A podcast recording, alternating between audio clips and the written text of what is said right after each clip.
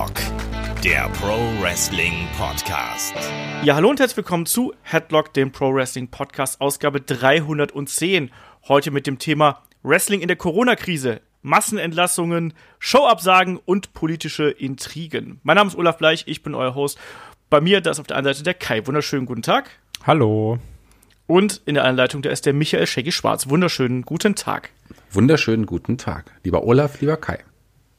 So, ernstes Thema heute. Wir hatten das ja eh schon äh, angedacht, dass wir über Wrestling in der Corona-Krise sprechen. Dass das jetzt aber so immanent werden würde, hätten wir auch nicht gedacht. Wir haben mit dieser Woche noch ein Update im Magazin hinterhergeschoben, wo ich aber auch gesagt habe, hm, mal gucken, wie lange die äh, Geschichten, die wir da erzählen, wie lange die halten, gerade was so die Anzahl der äh, entlassenen Talente und Producer und Mitarbeiter angeht.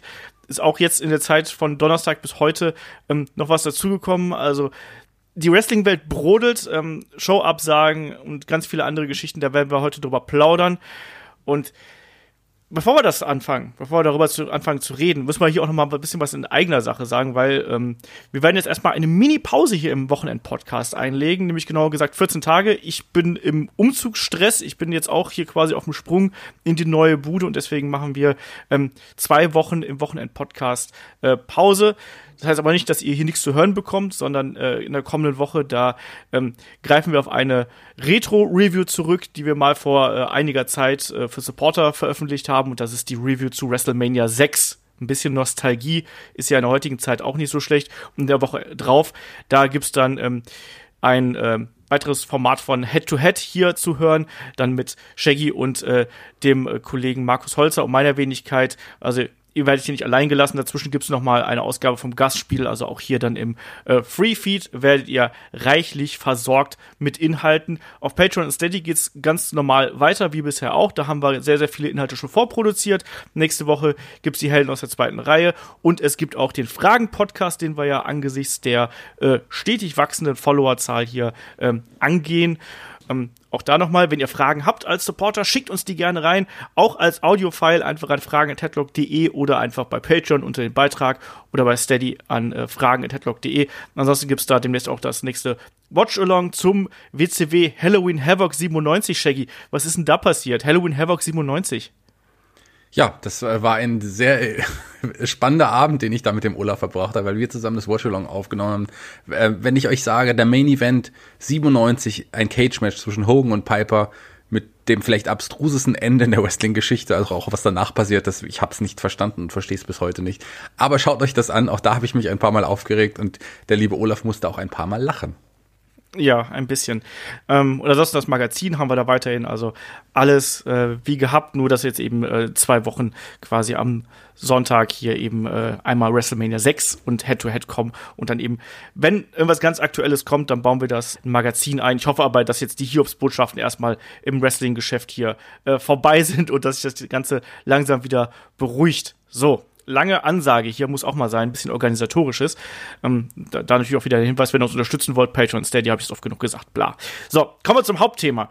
Ähm, Wrestling in der Corona-Krise. Wir haben in dieser Woche einen riesigen Haufen schlechter Nachrichten bekommen. Wir haben Entlassungen ähm, mitbekommen, ähm, abstruse Show-Ideen für Money in the Bank und noch eine weitere schlimme Nachricht, die uns hat, äh, war der äh, Tod von Howard Finkel, The Fink, oder wie ich gerne sage, Finkus Maximus von WrestleMania 9, ähm, ist äh, von uns gegangen, eine der ja, ich sag, eine der Stimmen des Wrestlings. Shaggy, ich frag dich da auch zuerst, weil äh, ich glaube, auch für dich ist Howard Finkel eine wichtige ja, Persönlichkeit gewesen, oder? Seine Stimme hat uns ja wirklich zu, zum Wrestling auch mit dazugebracht. Auf jeden Fall. Und für mich ist Howard Finkel nicht nur eine der Stimmen, sondern eigentlich die Stimme, denn nicht vielleicht sogar der beste Wrestling-Announcer, Ring-Announcer, den es überhaupt jemals gab.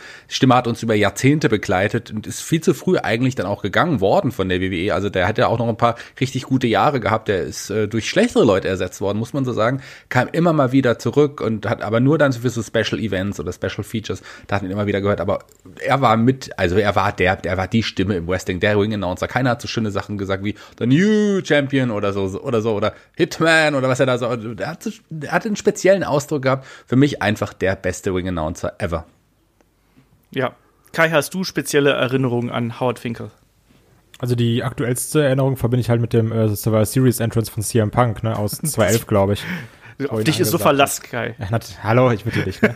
ähm, aber klar, natürlich, also es ist halt ein Name, den man kennt. Ne? Und auch wenn das jetzt nicht meine Zeit war, ähm, da weiß man trotzdem, dass das ein ganz, ganz großer war. Ne? Und du merkst ja auch, wie, wie traurig die Wrestling-Welt und nicht nur Fans, sondern auch Wrestler und Mitarbeiter alle sind und wo sie geschrieben haben, was das für ein toller Typ war. Also das ist schon echt schade, wenn so eine Legende irgendwie dann wieder die, die, äh, die Welt verlässt.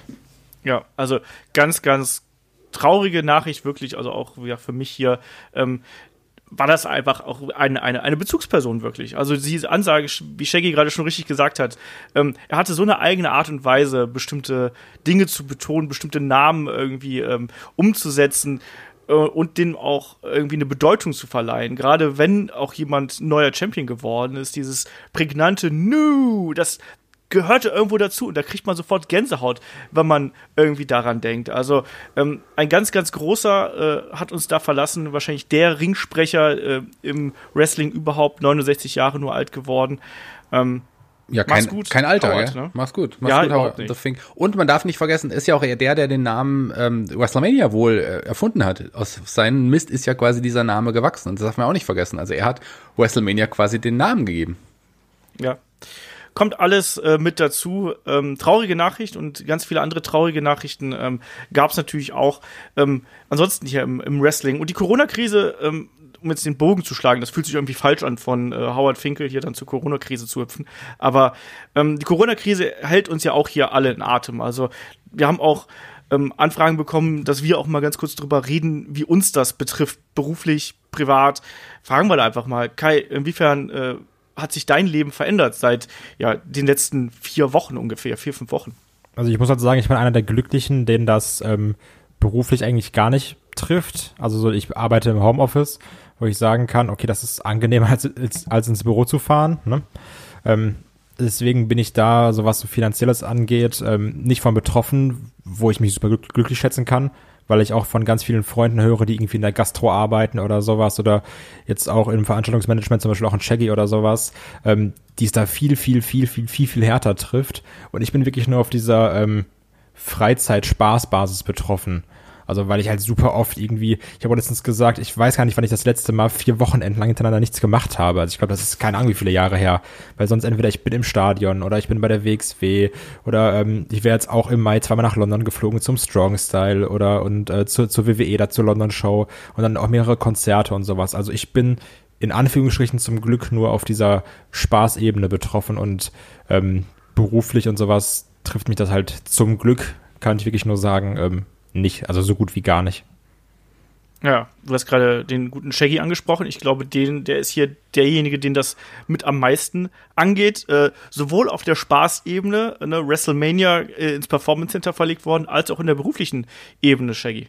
Ja, mein Leben hat sich radikal verändert. Das kann man wirklich so sagen. Also äh, hauptberuflich bin ich ja Konzertveranstalter, wie alle wissen, und äh, im Moment finden halt einfach keine Konzerte statt. Und wir mussten all unsere Konzerte verlegen bzw. absagen. Und das waren innerhalb von ja, also wenn man jetzt quasi alles mitnimmt, haben wir knapp 200 Konzerte verlegen und absagen müssen um den Dreh rum. Also in der kurzen Zeit, weil wir ja wirklich sehr, sehr viel veranstalten. Betrifft auch die ganzen Sommersachen, unser großes Burg Herzberg Festival, ähm, was auch mit ja, 12 bis 12.000 Menschen eigentlich immer ein Festival ist, was sehr, sehr groß ist. Das ist jetzt, da wissen wir jetzt seit zwei Tagen ganz genau, das mussten wir absagen.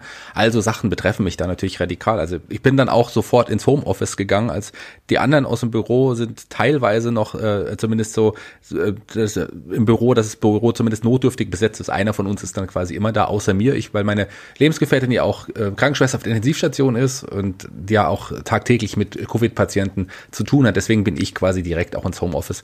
Und aber auch die andere Hälfte meines Lebens besteht ja auf, aus Auftritten und so weiter. Ich bin ja auch ein, äh, auch ein Künstler und gerade das ist ja dann total weggebrochen. Also das ist komplett weg. Quasi die Hälfte meiner also die Hälfte meiner normalen Einnahmen, sogar noch ein bisschen mehr als Künstler verdient man ja eigentlich manchmal, wenn man Auftritt hat, eigentlich relativ gut. Das ist komplett weggefallen und im normalen, meinem normalen Job bin ich jetzt auch noch auf Kurzarbeit auf äh, 60 Prozent runter. Also ich merke das schon ganz deutlich. Auf der anderen Seite nutze ich die Zeit auch. Es ist irgendwie ganz spannend. Ich bin jetzt eigentlich nur zu Hause. Normalerweise ist es so, und ihr kennt das, ihr wisst, wie es ist, mit, mit mir einen Termin machen muss für einen Podcast.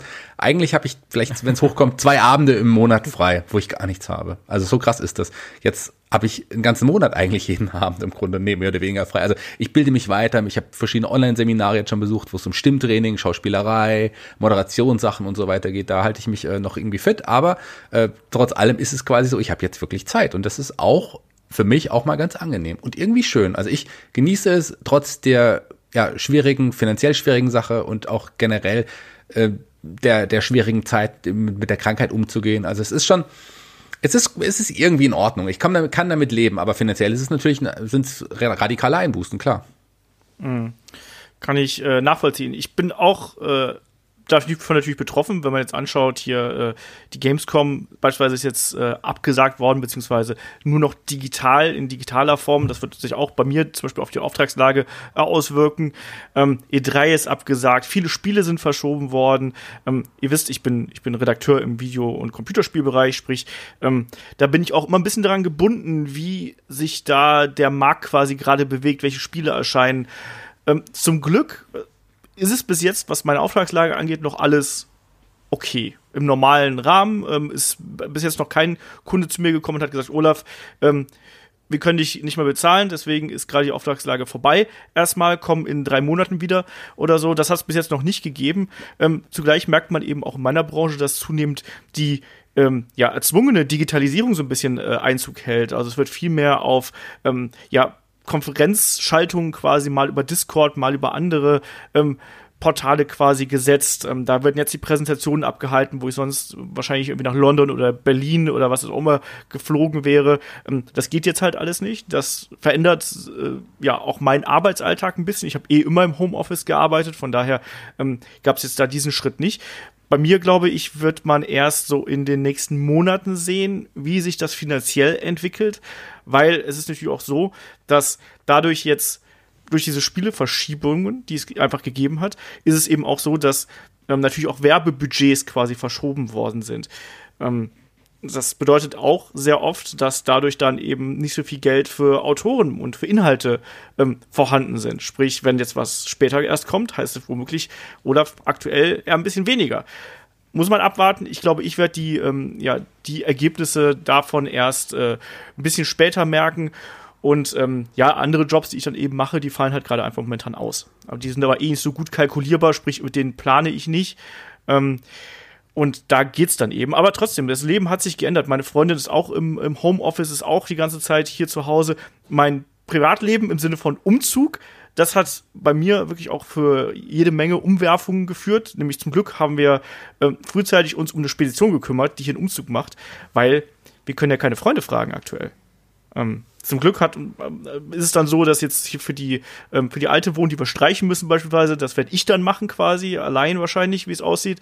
Ähm, den ganzen Krempel hier streichen, meine Freundin klebt ab, ich streiche, das geht noch alles, aber ähm, auch das ist natürlich was, was einen dann betrifft und was man einfach im Hinterkopf behalten muss. Plus, ich finde, diese ganze Thematik drückt auch irgendwie so auf einen ein, gerade in den ersten, ersten Wochen, als das wirklich losging hier, ähm, hatte man wirklich den Eindruck gehabt, dass das alles auf einen einprasselt. Und Kai und Shaggy, ihr beide wart ja mit beim Karat und ähm, das war ja in der, in der ersten Märzwoche und da war das Thema Corona ja schon ein großes Thema, oder?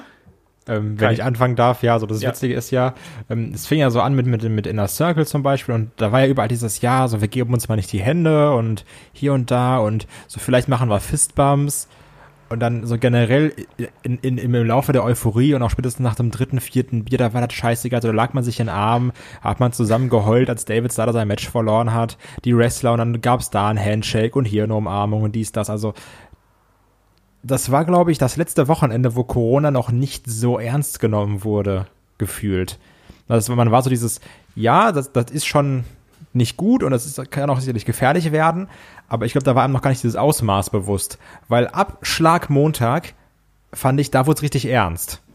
Mhm. Weil, ähm, weil wir waren ja drei Tage da mit 1500 Leuten oder sowas ungefähr jeden Tag. Und ähm, ab Schlagmontag ging es ja an so mit diesem Schule weg und Bundesliga und dies und dies und dies und dies. Und also, da muss man auch sagen, dass die WXW verdammt viel Glück gehabt hat. Ne? Und auch, ja.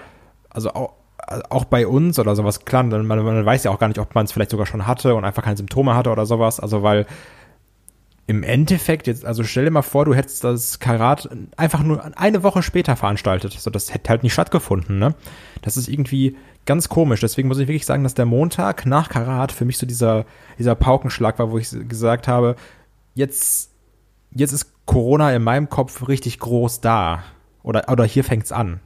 Ja, davor waren diese Absagen nur Empfehlungen, quasi, genau. aber sie waren noch nicht bindend und kurze Zeit später ähm, wurden dann ja wirklich auch peu à peu Veranstaltungen auch abgesagt, auch ähm, Social Distancing, dieser äh, wunderbare Begriff, ähm, ist äh, eingeführt worden, also zwei Meter bis anderthalb Meter Abstand ähm, zwischen den Menschen quasi, der eingehalten werden musste.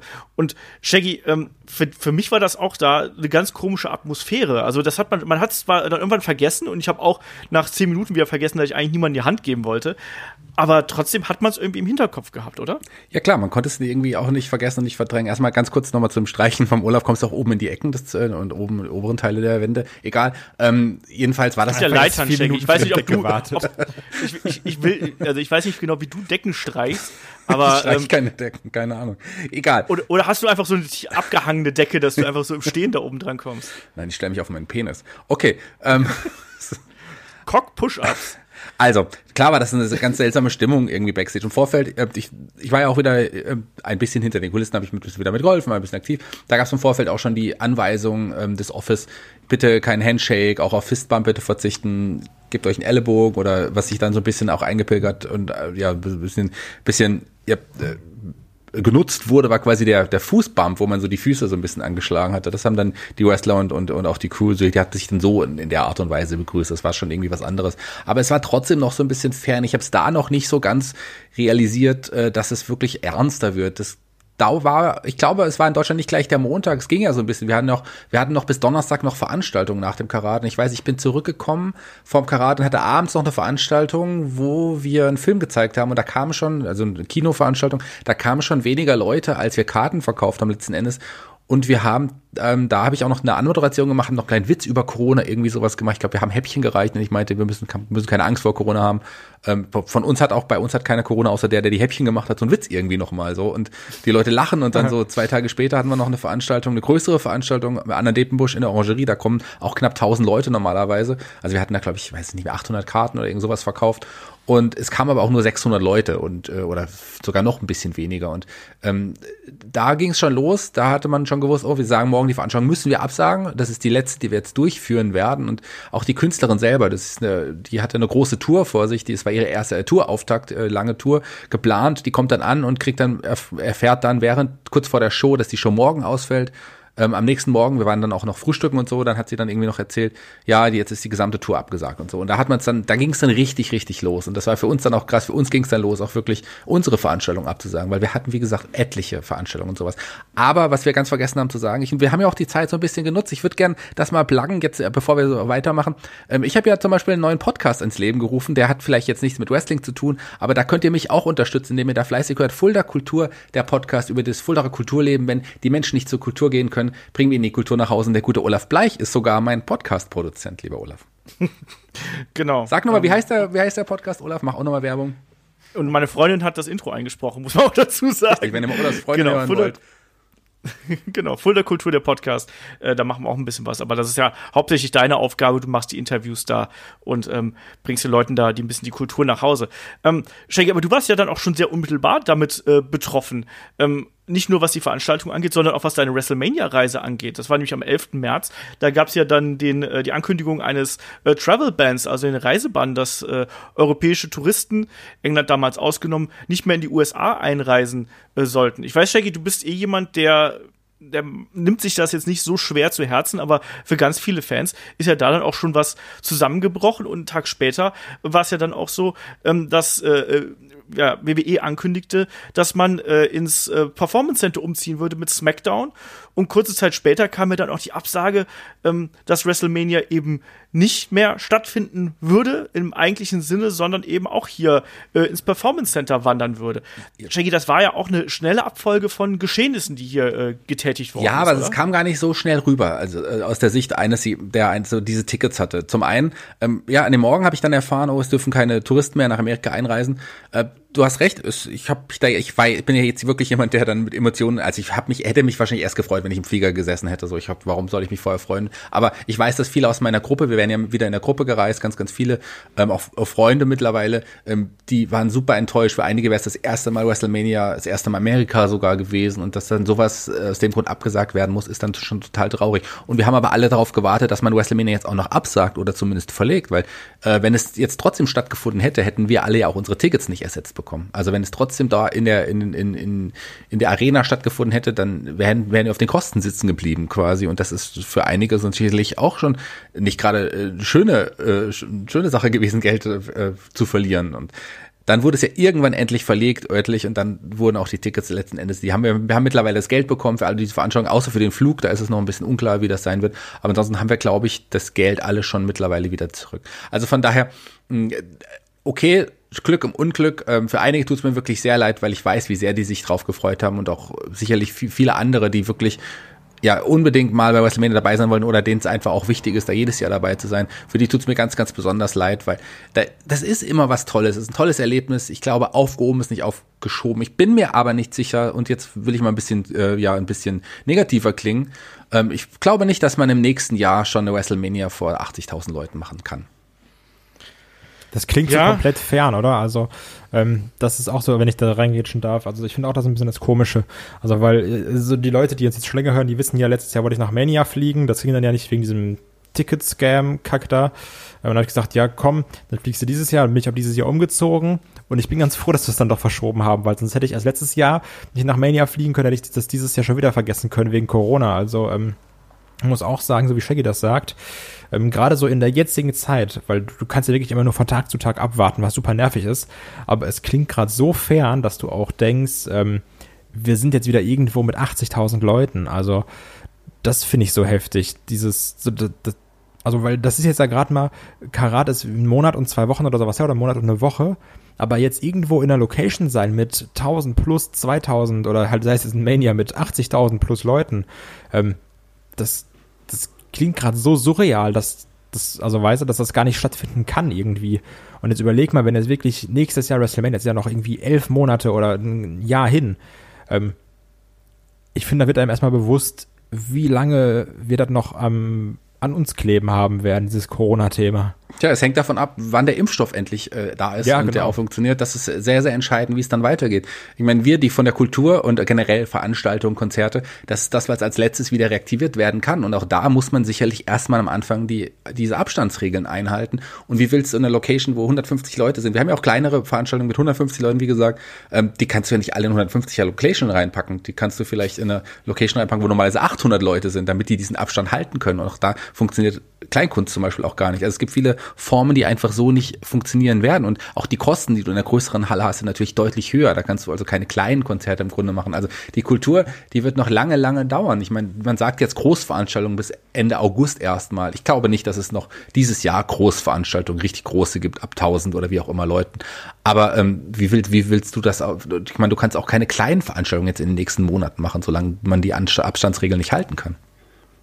Ja. Ähm, ich glaube auch, dass uns das noch sehr, sehr lang begleiten wird. Ähm, wie gesagt, für mich ist da die Gamescom immer so ein Indiz gewesen jetzt irgendwie, ist äh, auch auf digital äh, umgestiegen. Ich glaube, das wird auch die, der Weg sein, wie vielleicht auch ähm, Kunst, Kultur und all was irgendwie damit zusammenhängt, dann irgendwie dann funktionieren wird erstmal, ähm, nämlich über digitale Events. Das wird äh, eine Geschichte sein, die da interessant sein wird zu sehen. Trotzdem kommen wir nochmal zum, zum Wrestling-Thema hier zurück, weil ihr merkt, das bewegt uns natürlich auch. Wir sind alle davon betroffen, ähm, auf der einen oder anderen Art und Weise. Also bei mir, ich habe ich ganz vergessen zu erwähnen, zum Beispiel bei mir ist es auch so, also ähm, man kann ja auch seine, seine äh, Verwandten teilweise nicht mehr besuchen. Also beispielsweise mein Bruder wohnt in Frankreich, kann ich momentan nicht hin. Ne? Meine, meine, meine Mutter wohnt alleine, ähm, da kann ich momentan auch nur ähm, sehr, sehr schwierig hin, sagen wir es einfach mal so. Man könnte mhm. natürlich da hinfahren mit Mundschutz und allem drum und dran, aber ist trotzdem noch ein Restrisiko. Man also ja nicht riskieren, ne? Also das ist auch so genau. das Problem. Also ich habe jetzt auch schon irgendwie, glaube ich, dann seit jetzt drei Wochen so meinen Opa nicht mehr gesehen, ne? Der ist auch alleine. Das ist dann auch super scheiße. Also das, ja. das sind so Sachen, die, die finde ich noch so mit, mit am schlimmsten eigentlich, dass man wirklich sagt, da sind Verwandte und man, man kann die jetzt irgendwie nicht sehen. Also das, das ist echt also mit, mit das Schlimmste für mich. Gerade ja. auch Leute, die keinen kein Partner oder sowas haben und alleine zu Hause wohnen, die, ich meine, Einsamkeit ist was ganz, ganz Schlimmes und das ist halt schon nicht schön, wenn du nicht rausgehen kannst, jemanden besuchen kannst oder einfach mal unter Leute gehen kannst. Das fehlt einem dann extrem, wenn du abends dann da sitzt und kannst halt mit niemandem, niemanden anfassen in der Art und Weise. Das ist, das ist schon hart irgendwie. Naja, es ist halt keine einfache Zeit. Ich kann meine Freundinnen nicht besuchen. Ich muss jetzt mit einer Frau auskommen. Nein. um mal zwischendrin auch ähm. mal einen kleinen Witz zu bringen. So, das muss ja auch mal genau. sein. Genau.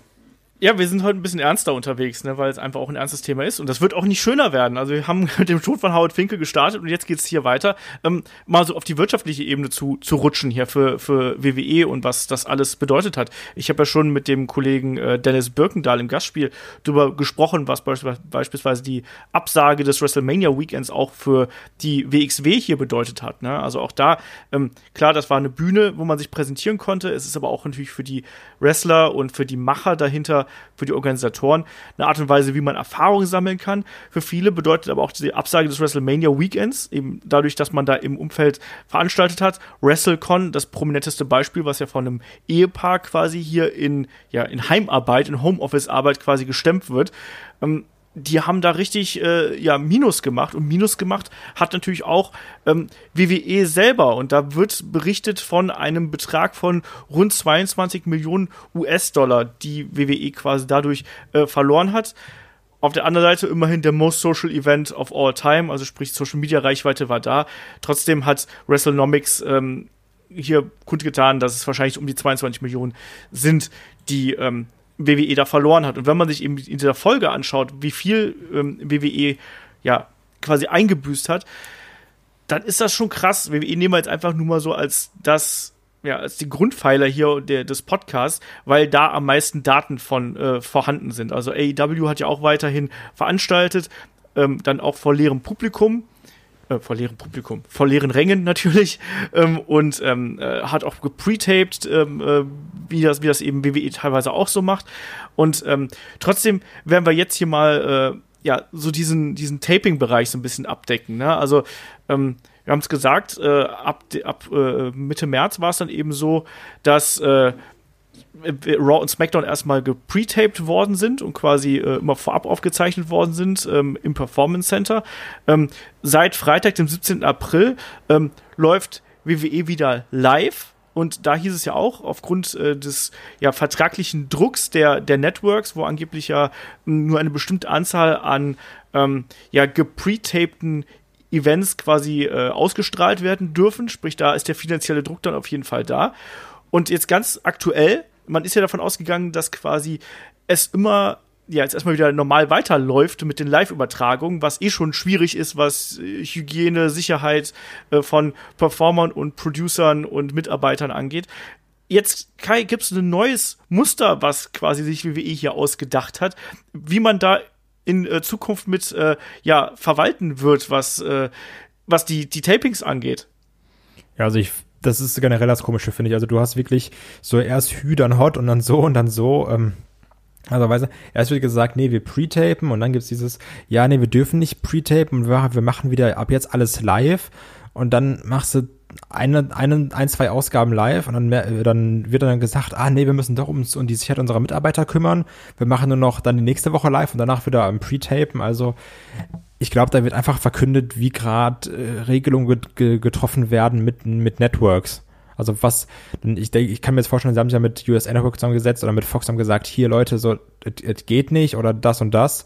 Also weil du kannst mir erzählen, was du willst, aber das jetzt als Sicherheit zu verkaufen für Performer Mitarbeiter, hätte jetzt Fox gesagt, nee, ihr veranstaltet live, dann hätte auch weiterhin, also dann wäre auch wieder live veranstaltet worden. Das ist jetzt so ein bisschen dieses, ähm, weiß nicht, so diesen Grund davor schieben. Weißt du, was ich meine? Das finde ich jetzt ein bisschen scheinheilig, wenn ich ehrlich bin.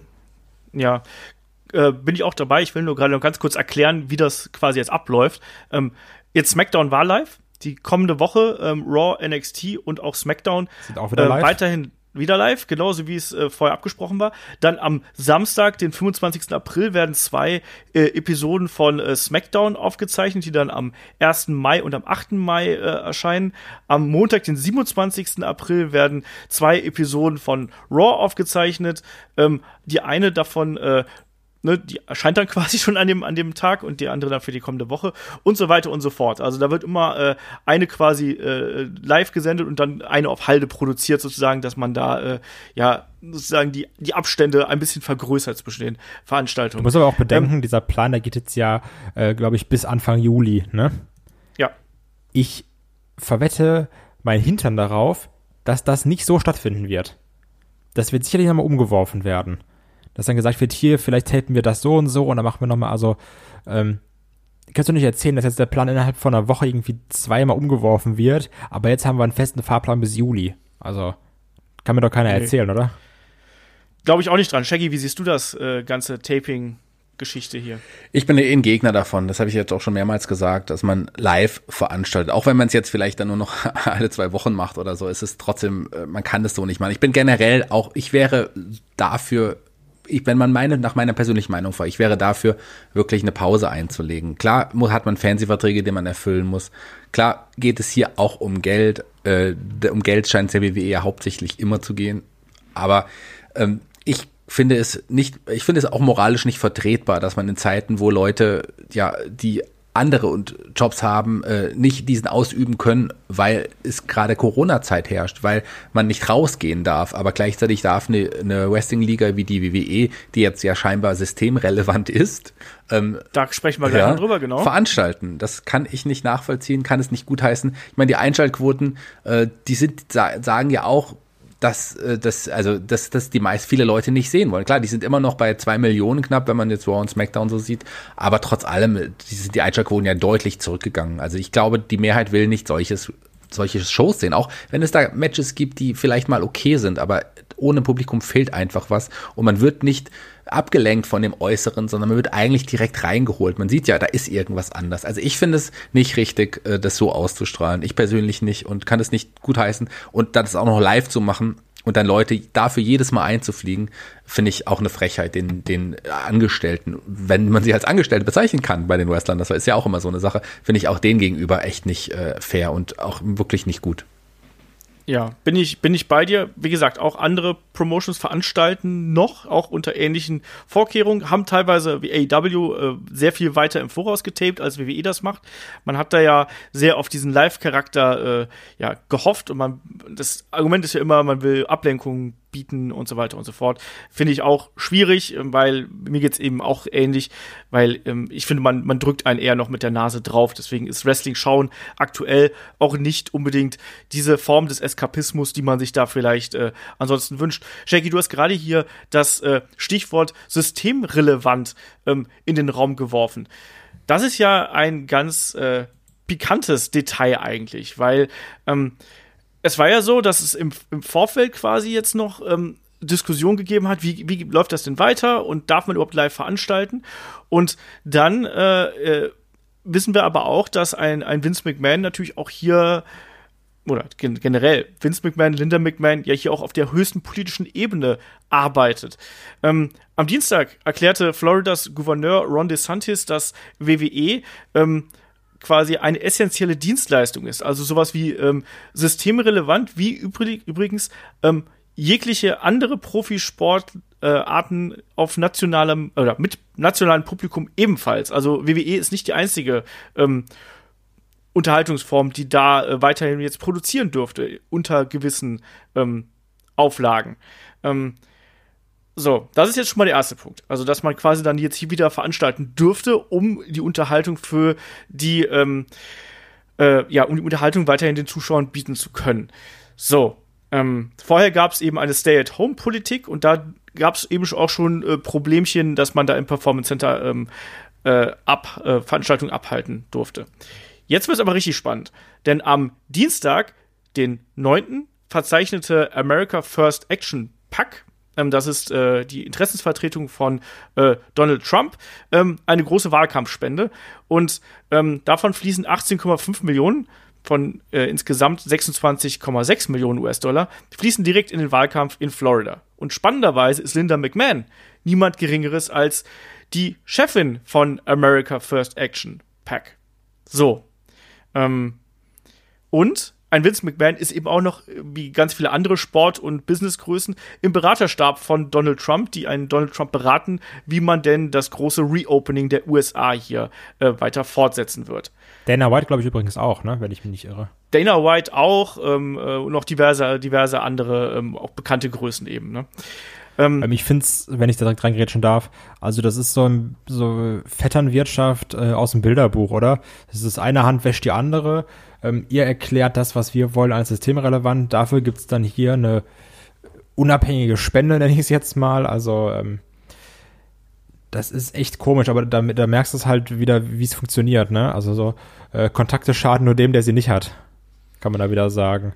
Du merkst es hier auch, also auch wieder so ein Trump über einen mit Man geredet hat, wo er dann gesagt hat, ja, in Anführungsstrichen der großartige Vince McMahon und ähm, es war sowieso immer, dass da so ein bisschen Kontakte drin stecken ähm, zwischen der McMahon-Familie und, und Trump. Also das ist ganz komisch und auch, dass man dann sagt, ja, hier wir sind in Florida, wir unterstützen jetzt mit unseren Millionen den, äh, den, den, den äh, Re-Election-Wahlkampf in Florida für den, für den Governor und dadurch können wir dann, ähm, also dadurch werden wir als systemrelevant eingestuft und dann so Aussagen des Governors auch so, ja, das eine hat mit dem anderen nichts zu tun, also das ist ganz, ganz unangenehm.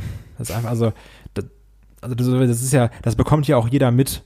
Und du kannst mir erzählen, was du willst, aber da wird einfach darauf gepokert. Zum einen dieses, wir wollen die Shows machen, ist egal wie, weil so, dann haben wir lieber einen schlechten Ruf, als dass wir nicht veranstalten können. Also so einfach das, das geringere Übel quasi. Und, ähm, ach ja, keine Ahnung, also ich, ich finde es einfach nur ganz schlimm, wie da wirklich so mit, mit allen Mitteln gearbeitet wird, ne? Also, weil im Endeffekt du denkst immer so, ja, ist halt nur Wrestling. Und da merkst du so, nee, da steckt halt ganz viel Kontakte und Millionen hinter. Und ähm, in solchen Momenten zeigt sich auch so die, die Art, was ein Vince McMahon oder die, die Köpfe dafür, ich sag mal, gewiefte Geschäftsleute sind, ne? Ja, und es ist eben auch, also wie du schon sagst, man kann es mir auch nicht erzählen, dass es ein Zufall ist, dass an einem Tag quasi diese ähm, erwähnte Zahlung getätigt bzw. abgesegnet wird und am Tag drauf sagt Vince McMahon, ah nee, übrigens, wir machen jetzt doch wieder live. Ne? Also, das ist eben so eine Abfolge von Ereignissen, die einfach kein Zufall sein können. Und hier geht es einfach um hartes Business, hier geht es ums Geld. Und es geht da auch nicht mehr wirklich darum, dass du deine, deine Mitarbeiter schützt, sondern es geht darum, Verträge einzuhalten, es geht darin, äh, Reichweite zu generieren und es geht darin, ähm, Geld zu generieren. Shaggy, wie, wie siehst du hier die Situation? Wie sehr verhagelt dir das äh, vielleicht auch obendrein noch äh, den Spaß am, am Produkt momentan? Ja, das äh, ist auf jeden Fall äh, schwieriger zu verdauen, sag ich mal, und schwieriger runterzuschlucken äh, wie sonst irgendwie. Ich bin ja jetzt jemand, der sagt, ich kann eigentlich diese Firma so oder so nicht unterstützen. Ich fange jetzt erstmal, roll die, das, die Kuh von hinten auf, heißt das so? ich mal, Sicherlich nicht, aber. Du zäumst das Pferd von hinten auf, vielleicht. Ganz genau. ich glaube, das, wird, glaub, das wird mittlerweile zum Trademark, dass ich Zitat einfach nicht, oder so Redewendung nicht wiedergeben kann. Das ist vollkommen egal. Das war mal witzig, endlich mal wieder gelacht, auch schön. Ähm, ja, also, ich finde es vollkommen in Ordnung, dass man Beziehungen und Kontakte nutzt. Äh, Im normalen Leben, auch in solchen Fällen, finde ich das vollkommen okay. Äh, da muss ich ein bisschen Kai widersprechen. Kontakte, wenn man Kontakt in Beziehung hat, klar, muss man die nutzen. Da, darum geht's im Leben. Und wenn du keine Kontakte hast, versucht man sich welche aufzubauen. Man soll die nicht ausnutzen, aber nutzen. Das finde ich vollkommen in Ordnung. Aber wenn man jetzt in dem Fall Geld äh, über Menschenleben stellt, und das passiert ja hier. Es geht ja jetzt hier um Geld, was man was man bezahlt, Geld, was man ähm, jetzt nicht einnimmt oder spart, wie auch immer. Und das stellt man über Menschenleben. Und das äh, und man zahlt etwas und sagt, so, wenn das Geld ist, dann ist das eine Menschenleben egal. Das finde ich, ich habe es jetzt schon mehrfach gesagt, moralisch höchst verwerflich. Das ist das Problem generell mit Großkonzernen, ein Problem der Wirtschaft im Allgemeinen. Ähm, aber es ist so, wie es ist. Aber ich möchte so diese Liga in dem Fall nach mit diesen ganzen Machenschaften, mit dem Wissen, was da jetzt ist. Ich finde ja schon diese, diesen Saudi-Arabien-Deal ähm, schon äh, das war für mich schon nicht akzeptabel, sagen wir es mal so. Und ähm, jetzt diese Sache mit dieser Geldspende, aber auch die, dass man weiterhin veranstaltet und den, den Wrestlern, den Angestellten dieses, diesem Risiko aussetzt, finde ich absolut nicht vertretbar für mich. Gar nicht. Ich kann das nicht gutheißen in keinster Weise. Ja.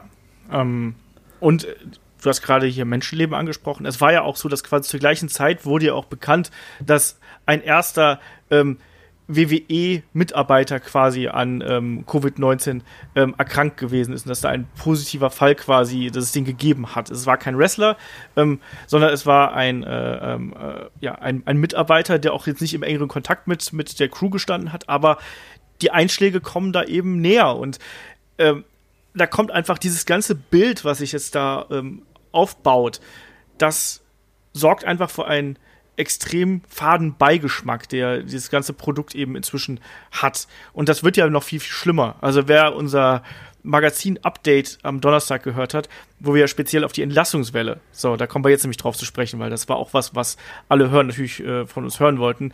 Ähm, die Entlassungswelle, die am äh, Mittwoch äh, quasi losgerollt ist und jetzt über die vergangenen Tage ähm, noch ein bisschen weitergegangen ist, ähm, die hat uns ja auch alle extrem mitgenommen. Und wer da eben sich die Zahlen anschaut, bevor wir jetzt gleich auf die Talents äh, zu sprechen kommen, also es sind ja ähm, mehrere, also es sind ja über 100 äh, Mitarbeiter sind hier entlassen worden.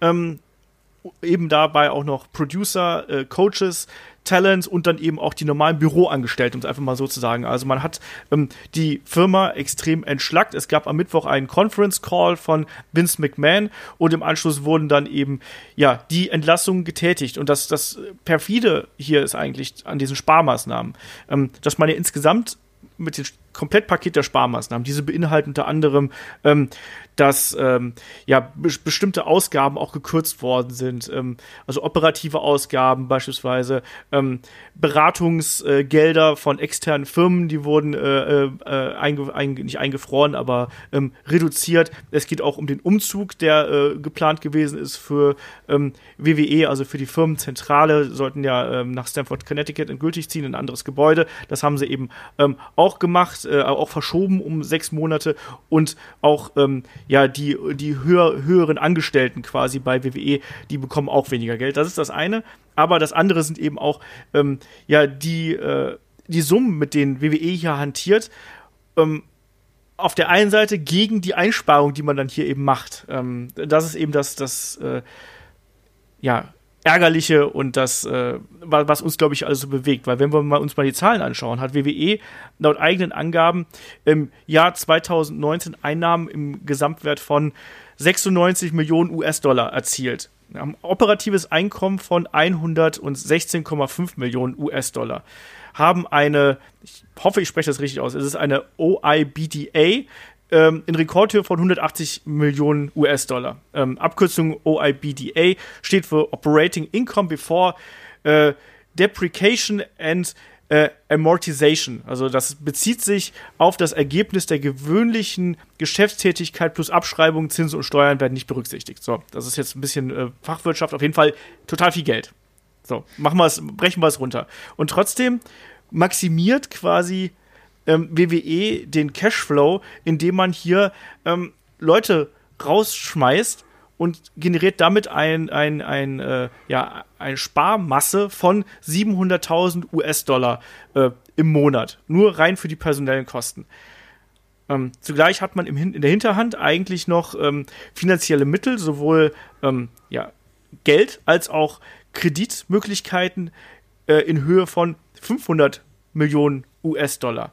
Und Kai, wir haben uns am Donnerstag schon hervorragend darüber aufgeregt. Ja, ähm, was man natürlich auch bedenken muss, das ist ja auch anscheinend so, laut ähm, Voraussage für das Geschäftsjahr, dass auch trotz ohne weitere Shows immer noch ein äh, Rekordumsatz erzielt werden würde in diesem Jahr. Also es ist ja nicht, dass gesagt wird, oh, okay, die WWE muss jetzt gucken, weil sie kurz vor der Insolvenz stehen und ein paar Leute rausschmeißen, sondern ähm, nee, es geht wirklich nur darum, einfach noch den Gewinn nochmal zu maximieren, beziehungsweise die Kosten zu reduzieren. Du hast es ja auch gemerkt, wir haben uns ja auch ein bisschen in der Headlock-Gruppe darüber aufgeregt, dass dann erstmal die äh, Aktienpreise der WWE gestiegen sind. Ja. Ähm, was dann auch so ein bisschen perfide ist, ne? Und ja, also ich finde, ich find, diese ganze Situation zeigt einfach, dass es wirklich nur ums Geld geht. Also, das ist egal, welche Personal dahinter steht. Es wird nur geguckt, an welchen Schrauben kann ich drehen, um da noch ein bisschen mehr rauszuholen oder ein bisschen weniger Geld auszugeben. Und das ist dann komplett egal, ob es auf die Gesundheit der Mitarbeiter ist, ob es auf Wohl der Mitarbeiter ist. Da wird komplett auf soziale Verantwortung geschissen. Aber also wirklich, das ist egal, ob da einer Mutter geworden ist oder dies oder sonst was oder ob jetzt auch, also was ich halt noch mit am äh, frechsten finde, ist, dass es, glaube ich, vor ein paar Monaten noch einen äh, Beitrag gab bei WWE über Mike Yoda, so den längsten Ref in der WWE. Und jetzt sagen sie, ja, tschüss übrigens, Mike Yoda, du bist auch raus. Ähm, da ist gefühlt keine Dankbarkeit, kein gar nichts, da ist wirklich nur knallhart Zahlen oder sowas. Klar können Leute sagen so, ja, aber ist auch ein wirtschaftliches Unternehmen, aber ähm, mit diesen Grundlagen, die du ja gerade genannt hast, dass du Rücklagen hast, dass du trotzdem mit einem Rekordumsatz rechnen kannst, ähm, finde ich, könnte man gewisse Situationen gerade im Bezug der Entlassungswelle anders regeln. Also klar, natürlich, man muss, so könnte jetzt auch sagen, man muss nicht jeden durchziehen, aber wie mit gewissen Talenten umgegangen, ist, umgegangen wird oder auch diese Wertschätzung, du siehst halt, die ist absolut null da. Das ist komplett egal. Das ist irgendein Mitarbeiter, das ist einfach nur ein Kostenfaktor. Und das finde ich so ein bisschen äh, heftig dabei. Und das bestätigt halt auch das, was wir in den letzten Jahren gesehen haben mit Saudi-Deals und hier und da. Also da wird nur geguckt, nicht, äh, nicht auf, da wird, da wird halt nicht auf den Menschen geguckt, scheiß auf Moral, sondern wo kann ich wie was rausholen. Und das finde ich echt frech. Ich meine, so funktioniert Weltwirtschaft, so handeln Großunternehmen, so handeln Unternehmen äh, auf diese Art und Weise ist ja Normalität und es ist auch vollkommen legitim für ein Großunternehmen, für ein Unternehmen wie die WWE auch so viele Leute rauszuschmeißen. Das will ich also das ist vollkommen legitim, das kann man so machen, wenn man das so machen möchte. Wenn man so Geld einspart, vollkommen in Ordnung. So lebt man in der Wirtschaft. Ob man das System gut heißen mag oder nicht, das System ist existent. Man, man arbeitet mit diesem System.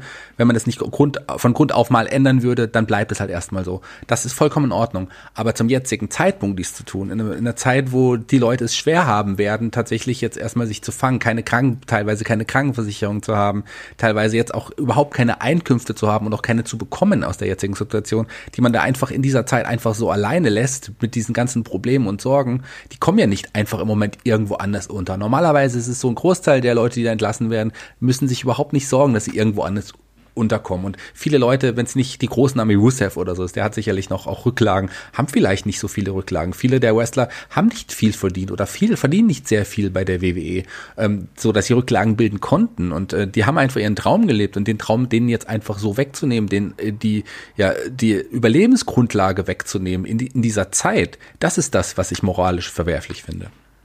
Genau, das ist ja wirklich auch das Schlimme an der Sache, weil ähm, derzeit können Wrestler nicht arbeiten und sie werden auch, wenn man sich die äh, die äh, Arbeitslosenzahlen in den USA anschaut, die ja, glaube ich, äh, aktuell Stand waren, meine ich, 22 Millionen, die jetzt äh, arbeitslos gemeldet sind, die steigen ja da ins äh, ganz übertrieben formuliert ins Unermessliche an aktuell, weil so viele Unternehmen einfach auch pleite gehen, äh, Einsparungen vornehmen. Selbst in einem normalen Job würden die jetzt aktuell nicht unterkommen. Ähm, und ich meine da jetzt auch gar nicht mehr unbedingt die Wrestler. Ich glaube, die meisten werden da ganz gut vorgesorgt haben, um zumindest ein paar Monate über die Runden zu kommen. Das glaube ich schon. Aber wir haben es auch schon angesprochen, wir wissen nicht genau, wie lang geht denn die aktuelle Krise? Was macht jemand wie ein Mike Yoda, der sicherlich gut gelebt hat? Was macht der denn? Der kann ja nicht als einfach anfangen, plötzlich einen anderen Job zu machen. Der war sein Leben lang Referee. der hat nichts anderes gelernt. Ähm, ähm, Mike und Maria Canellis als Beispiel haben äh, vor neun Wochen äh, ihr zweites Kind bekommen und sind beide auf die Straße gesetzt worden finde ich ein absolutes Unding. Auch ähm, gerade die NXT-Leute, die ähm, entlassen worden sind, die werden ein großes Problem haben, weil wir wissen, dass man bei NXT nicht besonders äh, viel verdient, ne, sondern da ist eher so die Aussicht auf größere Verdienste das, was dich eben antreibt. Ähm, wir haben einen Tino Sabatelli, der jetzt äh, gegangen worden ist. Wir haben Cesar Bononi, ähm, Mars Wang und noch ganz viele andere. Ähm, MJ Jenkins hat erst vor kurzem ihren Schwager verloren, beispielsweise. Ganz, ganz furchtbar. Das ist genau das, was Kai gerade eben gesagt hat. Das ist hier die ganz klar das hässliche Gesicht des Kapitalismus, was WWE hier gerade vorlebt. Es ist nicht notwendig gewesen, dass man die Leute zu diesem Zeitpunkt rausschmeißt. Das muss man einfach so sagen, sondern es geht darum, jetzt Schadensbegrenzung zu betreiben, auch natürlich infolge der äh, XFL-Pleite, wo ja ebenfalls rausgekommen ist, dass ähm, da WWE mit drin hängt. Die, äh, XFL hat ja am 30. März 2020 den Spielbetrieb eingestellt und dann eben jetzt in der vergangenen Woche ähm, die Bankrotterklärung äh, äh unter, unterschrieben bzw. eingereicht. Das war am Montag. Ähm, nahezu alle Mitarbeiter sind da entlassen worden und stehen auf der Straße. Auch hier kriegen keinen Job wieder. Ähm, Vince McMahon hat hier damals einen Teil seines Privatvermögens investiert, aber auch da hat er wohl einen Teil zurückgezogen. Und wie man jetzt rausgefunden hat, ist es auch so, dass WWE auch mit ähm, äh, einem gewissen Prozentsatz am äh, Aktienportfolio von ähm, XFL mit involviert ist. Und eben auch noch offene ähm, Rechnungen quasi hat, eine Verbindlichkeiten hat, die man auch wieder auszahlen muss, nämlich an äh, einstige Sponsoren. Die, ne, die werden jetzt auch sagen, hier Leute, wenn es die Promotion nicht mehr gibt oder die, den, den Verband nicht mehr gibt, ähm, dann wollen wir gefälligst unser Geld zurückhaben. Das ist natürlich alles eine große Welle an Minus, die WWE hier einfährt. Aber nochmal gesagt, es ist so, diese äh, Rücklagen, die WWE hat, die sind mehr als groß genug. Und ähm, dass man jetzt hier ähm, äh, quasi ja alle, alle quasi einfach auf die Straße schickt, die jetzt eben da äh, ähm, entlassen bzw. beurlaubt worden sind. Viele der Producer machen sich ja noch Hoffnung darauf, dass sie quasi dann wieder einsteigen. Auch das wiederum.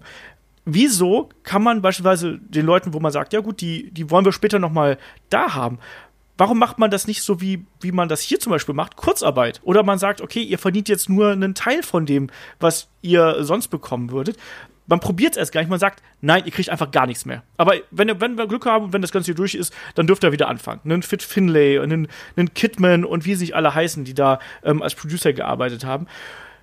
Ich finde das ganz, ganz schlimm, weil man eben noch nicht mal versucht hat, eine menschliche und eine moralisch korrekte Entscheidung hier zu treffen, sondern man ist einfach nur dem harten Weg des Geldes gefolgt. Vor allem, das, sorry. Ja, Entschuldige. Nee, du vollkommen richtig, so wollte ich dich gar nicht unterbrechen. Vor allem, weil man es ja könnte, das haben wir jetzt schon ein paar Mal festgestellt. Ja, man eben. hat ja das Geld. Also es geht ja jetzt nicht darum, dass man da selber vor dem finanziellen Ruin steht oder vor dem finanziellen Abgrund steht. Nein, man hat das Geld, man hat mehr als das, was man da braucht, um gerade diesen Leuten noch eine Existenz zu geben. Und das ist halt eine absolute Frechheit. Äh, ich will jetzt da nicht die WWE als einzige irgendwie aus. Ich meine, das ist so arbeiten Nein. Großkonzerne. Das ist leider so. Aber wir reden über Wrestling, ja. deswegen müssen wir auch vor allem über die WWE reden. Und man kann das auch nicht an der Position Vince McMahon festmachen. Ich glaube, viele andere, in der, die quasi in der Position wären, würden da auch ähnlich handeln. Sicherlich ist Vince McMahon einer der hochrangige, hochrangigeren Assistenten des Satans. So, aber da gibt, da gibt es mehr. Der ist nicht der einzige, der da ist. Also das ist einer von vielen auch so. Aber er ist besonders böser, will ich jetzt mal so behaupten.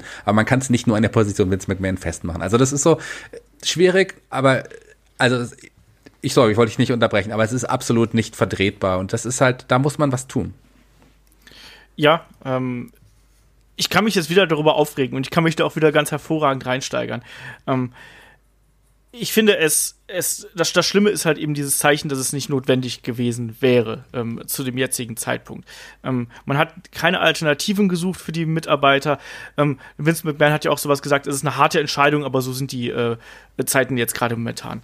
Also sorry, was ist denn das für eine Art und Weise? Und ich musste auch noch mal dir recht geben, Shaggy, was du gerade eben gesagt hast. Zu einem anderen Zeitpunkt, auf einem normal funktionierenden Markt, wäre es gar kein Problem, wenn man sagen würde, wir schmeißen jetzt Leute wie einen Heath Slater raus. Wir schmeißen Leute wie Primo und Epico, die man eh nur noch beim Main Event oder sonst irgendwo gesehen hat. Die, die setzen wir jetzt vor die Tür. Ähm, von mir aus auch, dass man ein paar Producer ähm, äh, entlassen hätte, weil man gesagt hat, wir haben viel zu viele hier. Kann ja auch mal sein. Vielleicht auch einen, von mir ist auch ein Zack Ryder und Kurt Hawkins, wo man sagt, ja, ne, die haben wir jetzt schon so oft gesehen, die, deren Geschichten sind erzählt, die können gehen und selbst ein Rusev er war ja immer unzufrieden irgendwo, komm, lassen wir ihn ziehen und gucken einfach mal. Wäre unter normalen Umständen, hätten wir zwar gesagt, boah, schwierig, aber hätten wir wahrscheinlich eher gesagt, cool, ähm, weil die sehen wir jetzt garantiert woanders. Genau, das ist ja dieses, ähm, ja, geh doch zur AW, mach doch New Japan, bla bla, ne? Aber, genau. Ja. Ist nicht möglich. Genau, das ist jetzt halt nicht möglich. Und wie gesagt, wir wissen nicht genau, wann äh, äh, die Leute wieder Geld verdienen. Ganz zu schweigen natürlich von den ganzen Büroangestellten. Und das dürfen wir hier auch nicht unter den Tisch fallen lassen, finde ich. Auch da nochmal zu betonen, also das wäre jetzt ja so, als, als ob, äh, äh, weiß ich nicht, bei, bei Kai die, das Unternehmen sagen würde, so, jetzt äh, geh mal auf, wir, wir, wir schmeißen dich jetzt leider raus und äh, weil wir machen nicht genug, genug äh, Profit irgendwo. Eigentlich haben wir genug, aber äh, such dir mal einen neuen Job gerade wird auch super schwierig. Und da sind, da sind Familienschicksale hinten dran. Ähm, ähm, weiß ich nicht. Kosten und so weiter und so fort. Ich finde das, ich finde das einfach nur grauenvoll und ich kann es nicht anders, ich kann nicht anders sagen und ähm, das kann man mir eben auch nicht irgendwie schönreden mit, ja, das hat schon immer gegeben oder sonst. Andere Unternehmen machen das auch. Darum geht's nicht. Natürlich machen es andere Unternehmen auch, aber die sind halt genauso scheiße. Ja, und das ist, ist, genauso falsch. Es ist der Zeitpunkt einfach. Und auch, man hat ja, ja, viele von den Wrestlern, gut, du hast jetzt ein paar genannt, für die hatte man keine Verwendung mehr. Aber es gab gar Wrestler, die jetzt auch entlassen wurden, die jetzt teilweise ja noch ähm, Matches in, in, selbst am Montag, zwei Tage, drei, zwei, drei Tage vorher noch hatten. Sei es jetzt hier eine Sarah Logan oder auch ein, ein Eric Rowan, der vor kurzem ja noch prominent eingesetzt wurde. Oder auch ein. No Way Jose auch, ja. ja. oder ein Drake Maverick, der ja noch ein paar Matches haben wird, die wahrscheinlich schon aufgezeichnet sind irgendwie um, um den NXT Interims Cruiserweight-Titel. Die, die wird ja noch, die finden ja auch noch statt. So. Also, ähm, man hatte die ja noch in die Wrestler noch genutzt. Man hat die Wrestler, die man in der jetzigen Zeit einfliegt und äh, um anzutreten, auch seien es nur zwei Minuten Matches oder wie auch immer, die setzt man eine Gefahr aus und gleichzeitig gibt man ihnen zwei Tage später den Arschtritt. Ja. Ähm, es ist alles nicht notwendig. Kai, willst du noch was dazu sagen, bevor ich hier äh, zum nächsten Punkt komme? Äh, nee, ich finde, da wurde alles gesagt. wir, wir, drehen uns, glaube ich, auch eh mit unseren äh, Aussagen so ein bisschen im Kreis, weil es ist immer, es wird immer auf das Timing hinauslaufen, auf eine gewisse ja, Art und Weise. Genau. Auf einem anderen, im anderen äh, Universum irgendwo ohne Corona hätten wir dieses Problem nicht. Da hätte man auch äh, äh, da Leute rausschmeißen können. Wir hätten gesagt, gut, die finden schon irgendwo was. Klar wird es auch Einzelschicksale geben, wo es dann eben schwierig würde, aber trotzdem hier ist es einfach problematisch und das ist einfach äh, ein ganz, ganz furchtbarer Business-Move. Und das kannst du mir auch nicht in keinster Art und Weise schönreden oder relativieren. Ähm, das, das passt halt eben ähm, nicht zusammen. Vor allem ja auch, weil andere Promotions, um im Wrestling-Business zu bleiben, wie gesagt, wir sind ein Wrestling-Podcast, deswegen ähm, kümmern wir uns jetzt nicht um Sachen wie Adidas oder andere Firmen oder so, haben wir beim Update auch schon kurz drüber gesprochen. Ähm, andere Promotions, New Japan Ring of Honor, bezahlen ihre Wrestler weiterhin, auch wenn nichts stattfindet. Und machen halt einfach Minus und hoffen, dass sie quasi gemeinsam da durchkommen. Ja, Kai, das ist doch was, oder, oder Shaggy, das ist doch was, was, was absolut so, widersinnig ist. Soll ich einhaken? Da findet ja gar nichts statt im Moment. Die haben ja nicht mal genau. TV-Shows, die haben keine Auftritte, die Auftritte fallen komplett weg da findet gar nichts aktuell statt. Und auch bei diesen beiden genannten New Japan, Pro Wrestling und Ring of Honor, da stehen ja auch Großkonzerne dahinter. Bushiroad bei New Japan und Sinclair Broadcasting, glaube ich, bei Ring of Honor. Ähm, das sind ja. ja auch Großkonzerne so. Und äh, trotz da macht man es anders. Da gibt man den Wrestlern weiterhin, ich weiß nicht, ob es das volle Gehalt ist, aber zumindest bekommen die, es heißt zumindest, sie bekommen noch ihr normales Geld. Sicherlich fallen auch Bonuszahlungen weg, die man möglicherweise bekommen würde. Aber egal, sie bekommen noch weiterhin Gehalt und stehen weiterhin unter Vertrag und man lässt sie nicht im Moment nicht, äh, obwohl sie nicht eingesetzt werden können. Und da geht, da verliert man deutlich mehr Geld, als, als es die WWE macht, weil da man hat ja laufende Kosten, indem man das macht. Also das finde ich, so kann man es auch machen. Und das ist die sozialere Art und Weise, wie man damit umgeht. Ja, man sucht halt eine Alternative. Ich bin mir auch sicher, dass wenn man da irgendwie finanziell in Engpässe gerät, dann wird man auch sagen, ja, ne, wir gucken mal oder wir kürzen vielleicht, vielleicht müssen wir auch ein paar Leute entlassen, aber man sollte es wenigstens erstmal probieren. Das ist ja auch das, was mich so am meisten ärgert, dass man hier bei WWE noch nicht mal probiert, eine Alternative zu finden, sondern einfach sagt, ja, dann ist es halt so, Kai. Ja, eben, das ist so ein bisschen dieses dabei. Ne? Also ähm, klar, vielleicht wird es irgendwie kommen und dann wird dann New Japan Probleme haben und dann werden dann irgendwelche Leute sagen, vielleicht sogar ein Rollins, wird dann wieder twittern, ja, hier seht ihr, wir haben es im Voraus gemacht, wir waren schlauer, wir waren gewappnet oder sowas, aber ähm, das ist alles dieses hätte, wenn, wäre und sowas. Also ähm, jetzt allein Stand jetzt, klar, man kann sich nichts davon kaufen, also wenn man jetzt sagt, oh, die, die sind aber so nett, die machen das aber so gut in New Japan, außer natürlich, dass es halt im, im, in, in der Twitter-Bubble gut rüberkommt, ne, aber ähm, ja, das ist, also was ich halt nicht, was ich so krass finde, ist, ähm, auch letztes Jahr mit diesen Saudi-Shows, da haben wir auch gesagt, Mann, WWE, so, das kann nicht sein, die sind unten durch. Und dann kommt wieder ein Rekordjahr. Und wieder ein Rekordjahr. Und wieder ein Rekordjahr. Und das ist irgendwie so, da werden dann so viele schlechte Sachen gemacht, wohingegen dann andere Promotions, äh, wie zum Beispiel New Japan, dann die Sachen doch irgendwie eher, so, ich sag mal, sozialer angehen.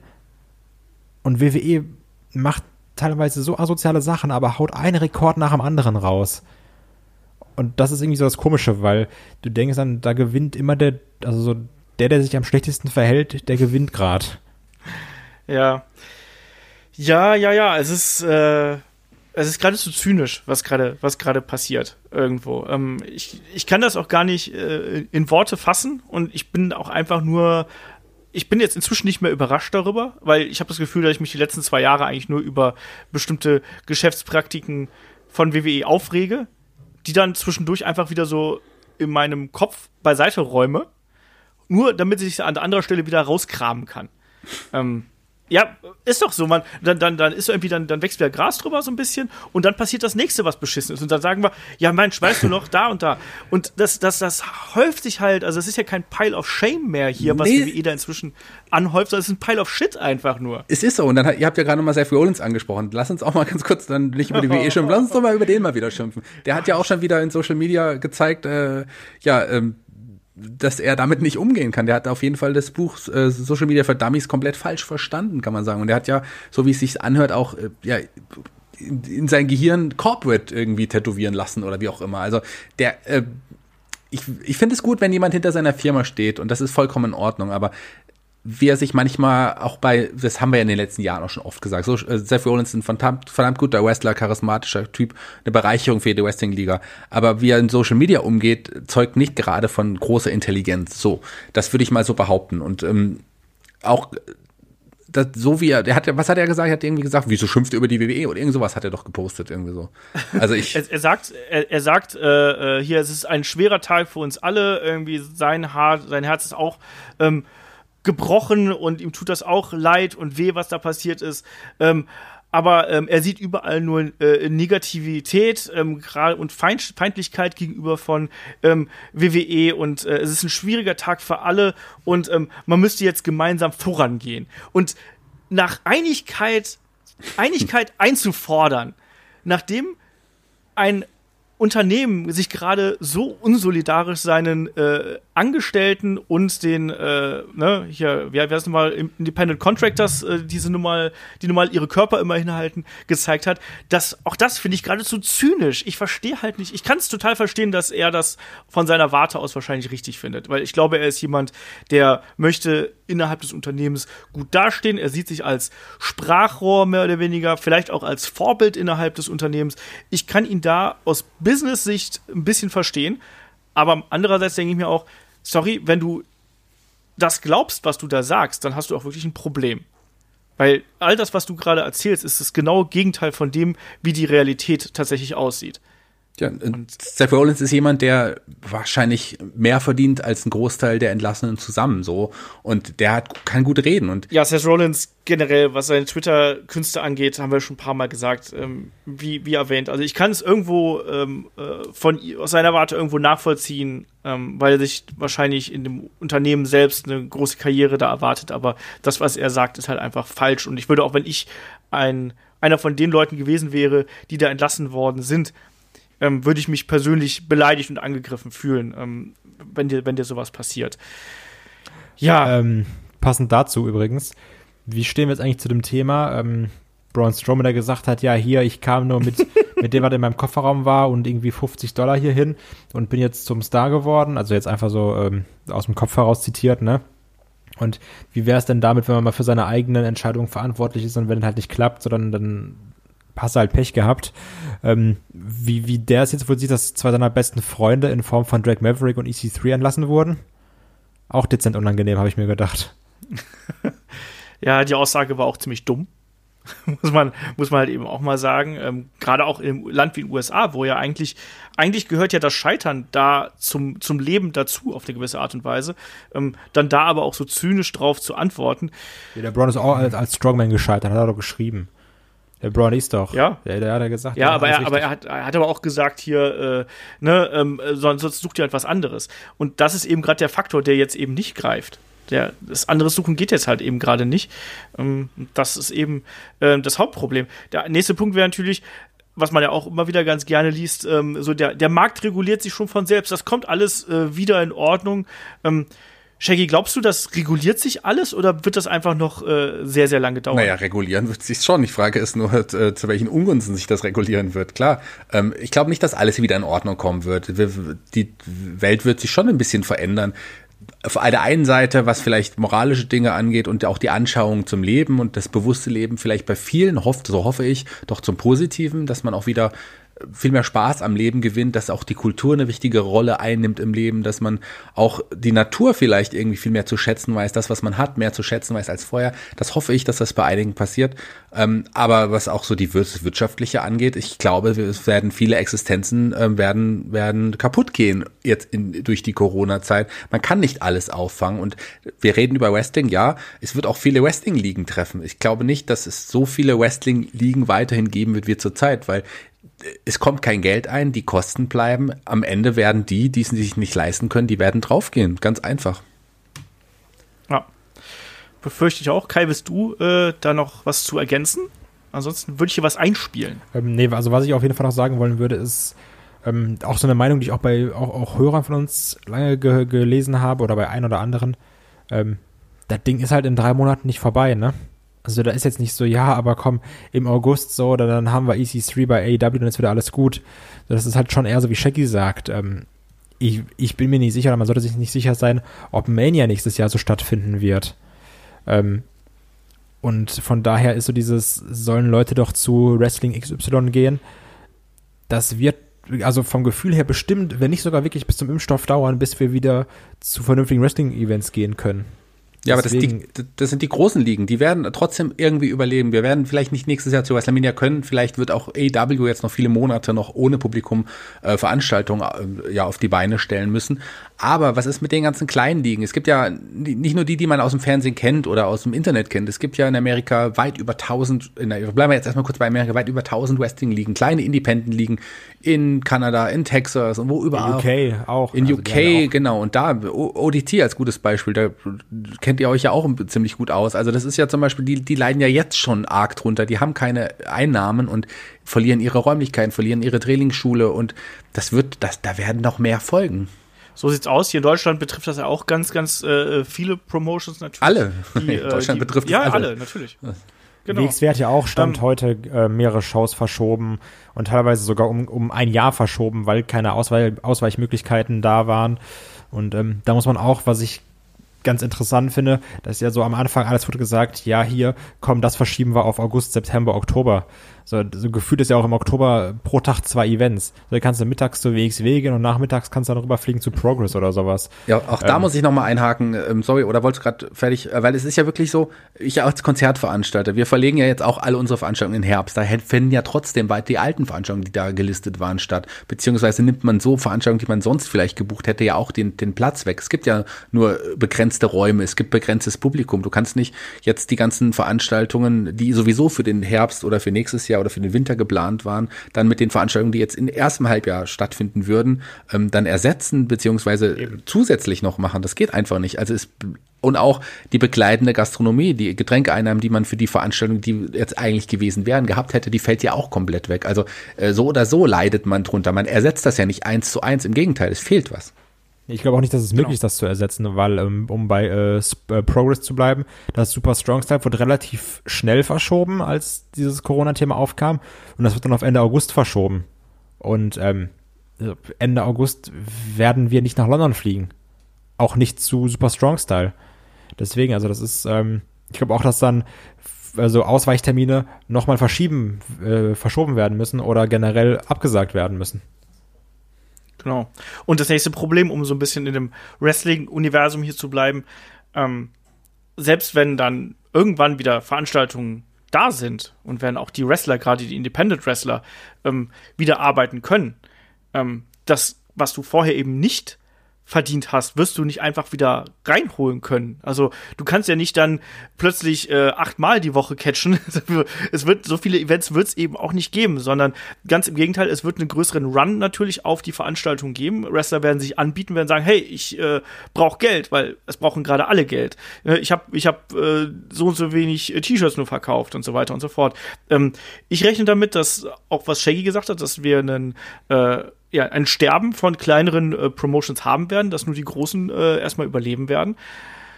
Das auf der einen Seite. Auf der anderen Seite denke ich auch, dass Wrestler weniger verdienen werden. Das wollte ich auch noch fragen, weil, weil du hast ja ein genau, Überangebot. Weil, weil, genau, weil du einfach ein Überangebot an Wrestlern hast, die gerade auch einfach äh, ja, Arbeit brauchen. Dann im nächsten Schritt. Das ist wie in der freien Marktwirtschaft auch, ne? Angebot und Nachfrage. Ähm, da, das wird das nächste Problem sein. Und bevor wir jetzt hier noch ganz kurz gleich nochmal äh, über andere Dinge weiter diskutieren, möchte ich gerade noch zwei äh, Einspieler hier reinbauen. Nämlich zum einen ähm, wollte sich der äh, Kollege David noch zu der aktuellen Entlassungssituation äußern, weil ihr merkt, das Thema kocht auch bei uns allen hoch und David ist auch jemand, dem gerade die äh, Kommunikationsweise von äh, WWE und auch von äh, einem Seth Rollins beispielsweise sehr, sehr übel aufstößt. Äh, den bauen wir euch jetzt hier nochmal ganz schnell ein. Und der Kollege Alex Flöter von Pro Wrestling Deutschland ähm, wird sich auch nochmal als ja, deutscher Wrestling-Promoter hier äußern und ähm, wird da auch hier nochmal von uns die Bühne bekommen, einfach die aktuellen ja, Probleme, Unklarheiten ähm, und so äh, euch näher zu bringen. Deswegen äh, feuerfrei für David und den Alex.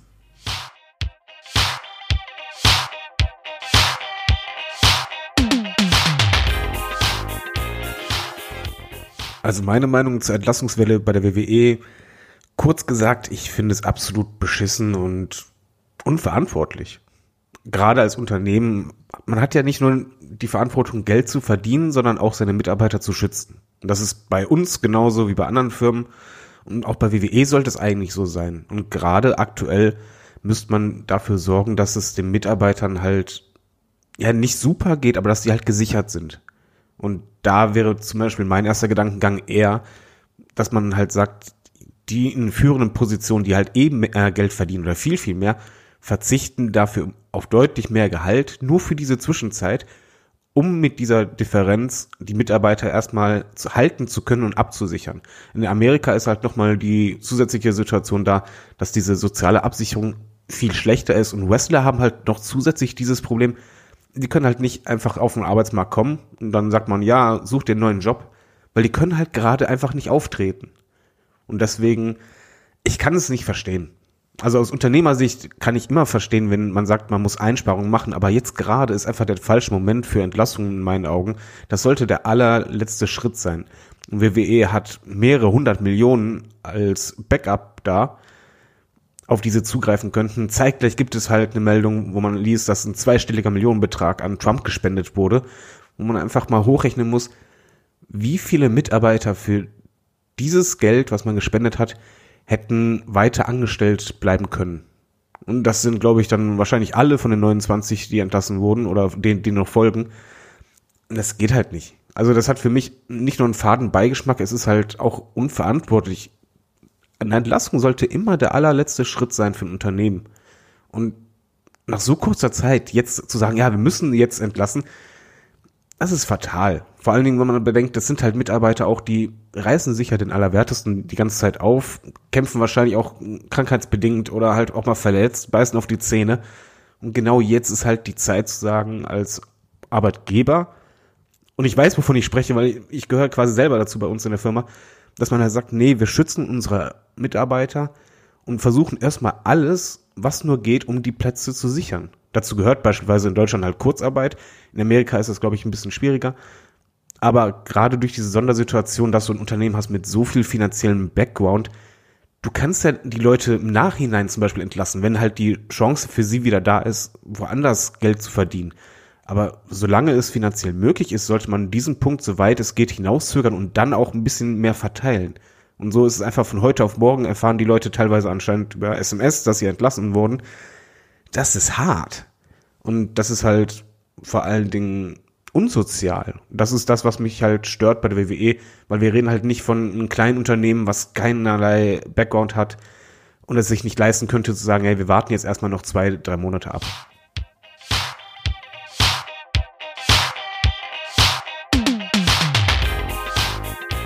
Hola, liebe Wrestling-Freunde aus Deutschland. Mein Name ist Alexander Flöter und normalerweise gebe ich im Rahmen vom Magazin nur meinen Senf dazu. Aber heute zu dieser speziellen Ausgabe melde ich mich gerne auch mal im Free-Content-Bereich von Headlock und spreche ein bisschen über die Corona-Krise und die Auswirkungen auf Wrestling in Deutschland. Wer mich vielleicht nicht kennt, ja, normalerweise bin ich das Gesicht hinter Wrestling Plus. Das ist ein Projekt, was sich um Wrestling in Deutschland kümmert und auch das Ganze medial versucht neutral zu verbreiten. Alles soweit gut. Nebenbei veranstalte ich aber für Pro Wrestling Deutschland in Dresden Wrestling-Events und bin dementsprechend auch Promoter, wenn man das so sagen möchte. Wer das Magazin regelmäßig verfolgt, der weiß, dass ich schon seit geraumer Zeit immer wieder auch über das Thema Corona und die Veranstaltungsthematik in Deutschland spreche. Und wenn man jetzt mal so ein bisschen aus der Retrospektive draufschaut, über was ich da gesprochen habe, da fällt einem auf, meine Herren, haben wir das Thema am Anfang unterschätzt.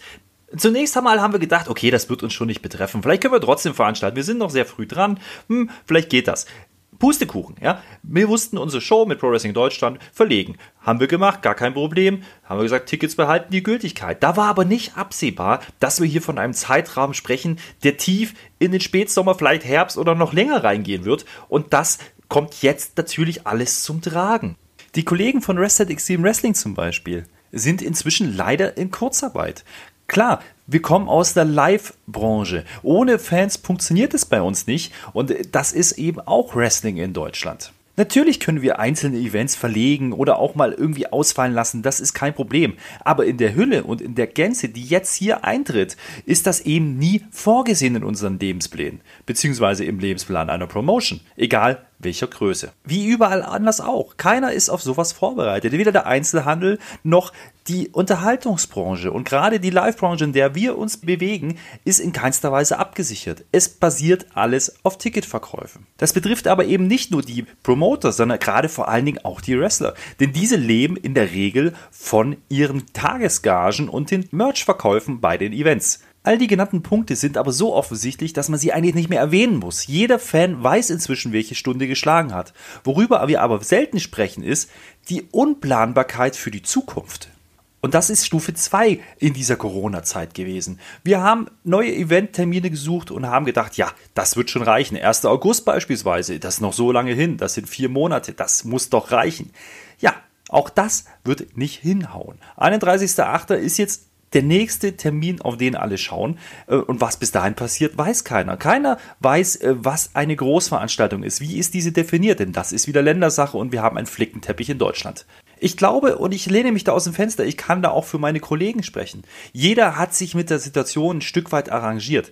Es ist jetzt nun mal so, dass Sachen ausfallen, dass Termine nicht haltbar sind. Aber jeder würde gerne weiterplanen und das ist aktuell einfach nicht möglich. Bis jetzt reagieren die Fans da komplett verständnisvoll. Die Frage ist, was passiert auf lange Sicht? Keiner kann es genau sagen. Was bleibt, sind die immer gleichen Durchhalteparolen und die sind wichtig und die sind vor allen Dingen richtig und die brauchen wir, um nicht gänzlich zu verzweifeln, diese Situation. Und bei all diesem Hackmack, der gerade passiert, dürfen wir eines nicht vergessen. Es geht hier nicht ums Wrestling, es geht hier nicht um die Veranstaltungsbranche, sondern es geht hier um die Gesundheit der Menschen. Und die steht nun mal überall. Also, Verständnis zeigen ist logisch, aber wir müssen einfach schauen, dass wir eine Lösung finden, wie wir in der Zukunft weitermachen können mit all dem, was vorher passiert ist. Das Leben wird sich vielleicht ändern oder es hat sich schon geändert, aber es muss ja irgendwann auch wieder weitergehen. Und das ist die große Frage, die hier im Raum steht. Der weiße Elefant, den keiner aus dem Raum schaffen kann aktuell.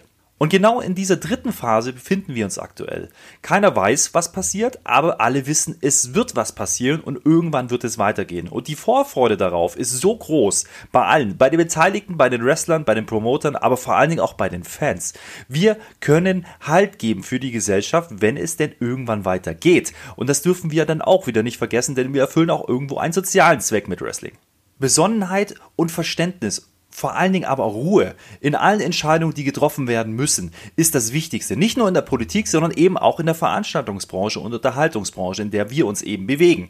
Und ich sage es hier ganz deutlich, ich bin sehr stolz auf die deutsche Wrestling-Szene.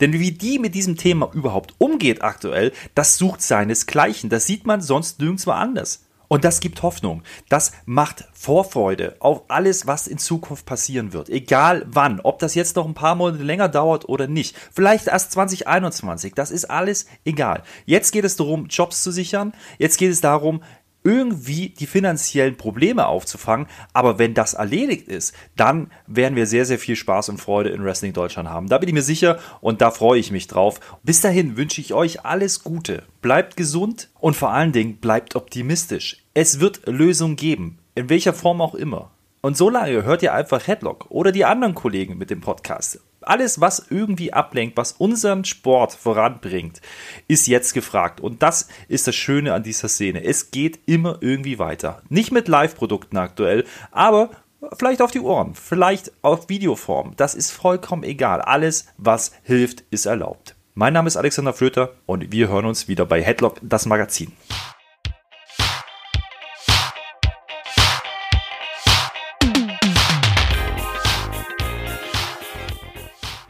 Ja relativ klare Worte von David und Alex und gerade man merkt, wie David sich da auch äh, aufregt, ist, wie ihn das auch mitnimmt. Also finde ich auch finde ich absolut verständlich, dass man da auch so mitgeht und gerade für Alex, ich meine in seinem hohen Alter ist ja auch schwierig einen anderen Job noch zu finden. Also von daher, der gehört ja auch zu Risiko, weil wird schon ein paar Mal gesagt, der gute Alex Flöter. Also wahre Ähm, Worte. lass trotzdem mal so ein bisschen wieder in die, ich sag mal, normale Wrestling-Podcast-Geschichte hier reinkommen. Zum einen, WWE hat jetzt ja auch ähm, Money in the Bank umgeplant. Geradezu zynisch eigentlich auch hier wieder. Ich benutze das Wort zynisch heute sehr oft, tut mir leid. Ähm, dass man in Angesicht, was Seth Rollins gerade eben gesagt hat, ähm, Money in the Bank unter das Motto stellt, climb the corporate ladder, was anscheinend ja dann im Firmengebäude von ähm, WWE stattfinden wird und wo die Entscheidung äh, des Leiter der Leitermatches hier auf dem Dach des, äh, ja, des Gebäudes stattfinden sollen. Kai, was sagst du dazu?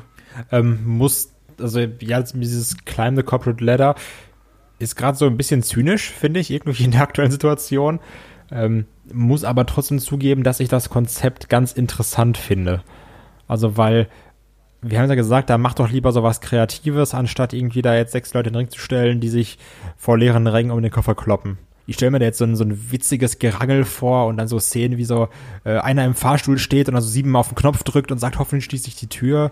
Also, ähm, jetzt unabhängig von dieser ganzen Kacke, die jetzt, die, über die wir gerade gesprochen haben, stelle ich mir dieses Konzept eines Money in the Bank Matches im Firmengebäude mit Koffer auf dem Dach ganz witzig vor und ist eine Sache, auf die ich äh, trotzdem gespannt bin. Ja, also das Match fängt quasi unten an, irgendwo in der unteren Etage vermutlich, irgendwie eine Rezeption oder so und äh, da muss man sich irgendwie nach oben durchprügeln. Ähm, Shaggy, ist das wieder ein Weg dahin, äh, quasi so ein etwas filmischeres Element hier mit einzubringen, weil wir haben ja sonst nichts? Abgesehen davon, dass ich nochmal sagen muss, ich will keine Shows in der Zeit irgendwie im Moment sehen. Das gehört sich einfach nicht. Ähm, Finde ich trotz allem, wenn man es machen muss, natürlich diese filmische Variante eigentlich ganz, ganz nett, anstatt immer wirklich gleiche Matches zu sehen, wo die Wrestler so tun, als würden sie vor Publikum wresteln und es doch nicht tun, finde ich so filmische Umsetzung doch deutlich besser. Und wenn es heißt Climb the Corporate Ladder, kann ja am Ende eigentlich nur Seth Rollins oben auf dem Dach stehen, wahrscheinlich mit dem WWE, mit dem Koffer und einer WWE-Fahne oder Flagge in der Hand und man sieht in Zeitlupe, wie so ein Adler so an ihm vorbeifliegt. So wird's enden. Kann ich mir Am Ende gewinnt Vince McMahon, der holt sich einfach den Koffer selber. der, steht da und lacht dann. Haha. Genau. Und Triple H steht noch da oben und, und äh, steht da mit verschränkten Armen und macht das die X-Zeichen und was weiß denn ich. Ja, ich finde es irgendwie ganz witzig und ich lasse mich da mal überraschen. Aber generell habe ich eben auch derzeit ein bisschen äh, Probleme natürlich mit dem ähm, WWE-Produkt. Da werden wir gleich auch noch ähm, drauf eingehen. Nicht nur, weil es von der leeren Halle stattfindet, sondern einfach in der Art und Weise, ähm, wie man sich hier momentan als Unternehmen gibt und präsentiert. Ähm, lass trotzdem mal hier gerade so all das so ein bisschen beiseite wischen und wir tun einfach mal so, als gäbe es Corona nicht und als würde vielleicht einfach jetzt äh, die Leute, die entlassen worden sind, als würden die sich jetzt quasi wieder normale Jobs suchen. Wo seht ihr hier einige der Talente? Also wir müssen jetzt nicht alle durchgehen, aber Kai, wo siehst du, keine Ahnung, einen Rusev, wo siehst du einen Zack Ryder und so weiter und so fort? Ähm, also du meinst jetzt normale Jobs im Wrestling oder also ist nicht so, wer wird jetzt Automechaniker, ne? ich meine, Jobs im Wrestling. Ähm, weil es gibt diese, diese Instagram-Werbung, wo einer so unnormal aussieht äh, von Lieferando wie Rusev. Da bin ich mal verwundert. Ich weiß. Ähm, ja, also ich sag mal, Carl Anderson hat ja schon angeteased, nach Tokio zu fliegen. In seinem, in, in seinem Twitter-Video war es, glaube ich. Also deswegen sehe ich auch beide, also Luke Gallows und Carl Anderson, ähm, wieder so die, die Reunion mit dem Bullet Club. Ist so ein bisschen, also ich würde sagen, also das ist irgendwie safe für mich, wenn ich ehrlich bin. Ähm, Rusev könnte ich mir sowohl bei AEW als auch bei New Japan vorstellen. Weil, ähm, ich finde, der ist ein echt guter Wrestler und hat da irgendwie so Talent. Also so dieses, also so auch, auch mehr als er so gezeigt hat. Weil es, es gab ja wenige Matches, wo jetzt so Rusev mal so ein Match richtig, richtig ausgerestelt hat. Also ich, ich glaube, ich glaube, ich glaube, ihr wisst, was ich meine damit. Ja. Ähm, Und sonst finde ich es echt schwierig. Also es gibt so ein paar Leute, die will ich auf jeden Fall in den Indies sehen. Also so, ich glaube auch ein Heath Slater wird irgendwo Spaß machen. Ein Drake Maverick wird hundertprozentig Spaß machen. Ähm, und wer gerade so einen ganz krassen, so, so, so, so, so, so, so, so eine Dedication hat, ähm, momentan aber bei Social Media ist EC3, finde ich. Also wenn man so die Videos sieht, die er da jetzt postet, also der arbeitet ja quasi jetzt direkt schon wieder daran, seinen Charakter irgendwie aufzubauen. Ähm, und da, da habe ich einen relativ interessanten Vergleich gelesen, den ich irgendwie unterschreibe, wo dann gesagt wurde, du merkst, dass jetzt gerade so ein ähm, EC3 den gleichen Biss hat, wie ein McIntyre damals, als er vor der WWE rausgeschmissen wurde. So nach dem Motto, jetzt zeige ich es euch erst recht. Und ähm, deswegen kann ich aber auch jetzt gar nicht sagen, wo ich den sehen würde. Aber ich bin auf jeden Fall gespannt, was aus ihm wird. Weil der ist ja schon eigentlich talentiert, auch wenn ich jetzt sagen muss, dass er mir bei der ähm, WWE oder auch bei NXT relativ wenig gefallen hat. Und bei anderen finde ich es echt schwer Ja. zu sagen, die so entlassen wurden. Also wo jetzt ein Rowan hingeht, pff, ey, keine Ahnung. Ja, also ähm, beispielsweise Cody hat ja schon hier den Kollegen Zack Ryder angetwittert und die beiden sind ja auch gute Kumpels, also das wird da schon irgendwie so die erste Brücke vielleicht gewesen sein. Ähm, Zack Ryder macht ansonsten weiterhin seine, seinen YouTube-Kanal, das geht ja auch, glaube ich, ganz gut bei ihm. Ähm, Shaggy, wo kannst du dir hier eine Sarah Logan beispielsweise vorstellen, die ja auch Ah. entlassen worden ist? Bei den meisten ist es schwierig. Die werden sicherlich nicht jetzt große Jobs woanders irgendwie bekommen. Sarah Logan ist eine, eine gute Wrestlerin. Ich mag die eigentlich ganz gerne. Die kann sicherlich auch die marodete Damendivision bei AW so ein bisschen, äh, ja, ein bisschen aufmischen. Aber die ist jetzt kein großer Name und die wird auch nicht so große Fußstapfen hinterlassen. Ähm, ihr habt ein paar Namen genannt, wo es schon eigentlich klar ist. Ich glaube, dass in, A- in EC3, EC3 an der Seite, also der hat ja bei NXT, hat er mir sehr gut gefallen, im Hauptroster nicht mehr so. NXT hat einen tollen Entrance gehabt, natürlich bei Impact vorher. Das ist ein großartiger Wrestler und er hat ja auch in seiner ersten, in seinem ersten Run am Ende der WWE-Zeit auch ein paar coole Videos abgeliefert. Ich mochte den sehr und in dem sehe ich sehr, sehr viel Potenzial. Und den mit seinem EC3-Gimmick an der Seite von MJF zu sehen, darauf warte ich und das will ich unbedingt sehen. Ansonsten wird es für einige der Wrestler, die werden jetzt nicht, nicht, groß, nicht groß irgendwo die, AW äh, bei AW landen, das kann ich mir nicht vorstellen. Klar habt ihr Zack Ryder angesprochen, vielleicht Sean Spears sucht ja noch einen Tag-Team-Partner, da könnte es vielleicht höchstens hinpassen, aber das sind alles keine wichtigen Charaktere. Die, die werden nicht jetzt das Geld verdienen können woanders, was sie bei der WWE verdient haben. Da sehe ich vielleicht einige der Road Agents, die äh, vielleicht bei AW viel besser aufgehoben, so ein, so ein Finlay oder ein Lance Storm, ähm, auch eine Serena Deep, das wären absolute Bereicherungen für, für, für äh, AEW sicherlich. Und in den, in, die meisten werden in den Indies dann, sobald es dann wieder losgeht, äh, auch unterkommen, aber so, ich glaube nicht, dass sie jetzt dann groß den Unterschied machen. Ja, muss man halt mal sehen. Ne? Bei den Producern, sind, sind ja äh, nur beurlaubt worden. Ähm, ich weiß nicht, nicht genau, wie die äh, vertraglichen Verhältnisse da quasi sind. Ne? Also ob das bedeutet, dass sie auf jeden Fall wieder zurückkommen können oder ob sie so eine lockere, lockeres Versprechen da haben oder sonst irgendwas. Keine Ahnung. Ähm, aber da gehe ich davon aus, dass die meisten tatsächlich der, der Company irgendwo erhalten bleiben werden. Ein Leo Rush wäre vielleicht noch ganz interessant. Den könnte ich mir ähm, vom Stil her Fände ich, glaube ich, ganz geil, mal äh, bei, bei New Japan zu sehen. Ich weiß aber nicht, ob er daran interessiert ist, darüber zu gehen. Ansonsten wäre er auch jemand, den ich bei AEW sehen würde. Und da wären sicher auch einige noch dabei, die zu Ring of Honor beispielsweise ähm, gehen könnten. Also auch eine EC3 vielleicht äh, zu Ring of Honor oder auch zu Impact wieder zurück. Fänd Nein. Den will ich an der Seite von MJF sehen, in seinem EC3-Gimmick. Das würde so fantastisch passen. Das wäre großartig. Und MJF hat ihn ja auch schon mal angetweetet. Also ich glaube, da, da wird uns was Großes bevorstehen.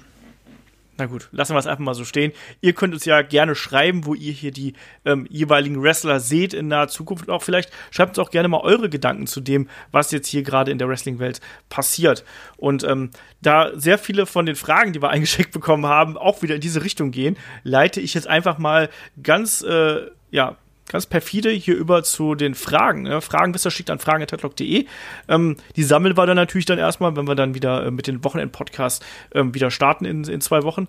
Ähm, der Tom fragt, äh, über fragen.headlock.de, ähm, würde sich die WWE grundsätzlich ändern, wenn Vince McMahon nicht mehr an der Spitze der Company ist? Ein Triple H wird ja oft genannt, aber ich denke, er passt nicht für eine solche Rolle, sondern nur als On-Air-Character.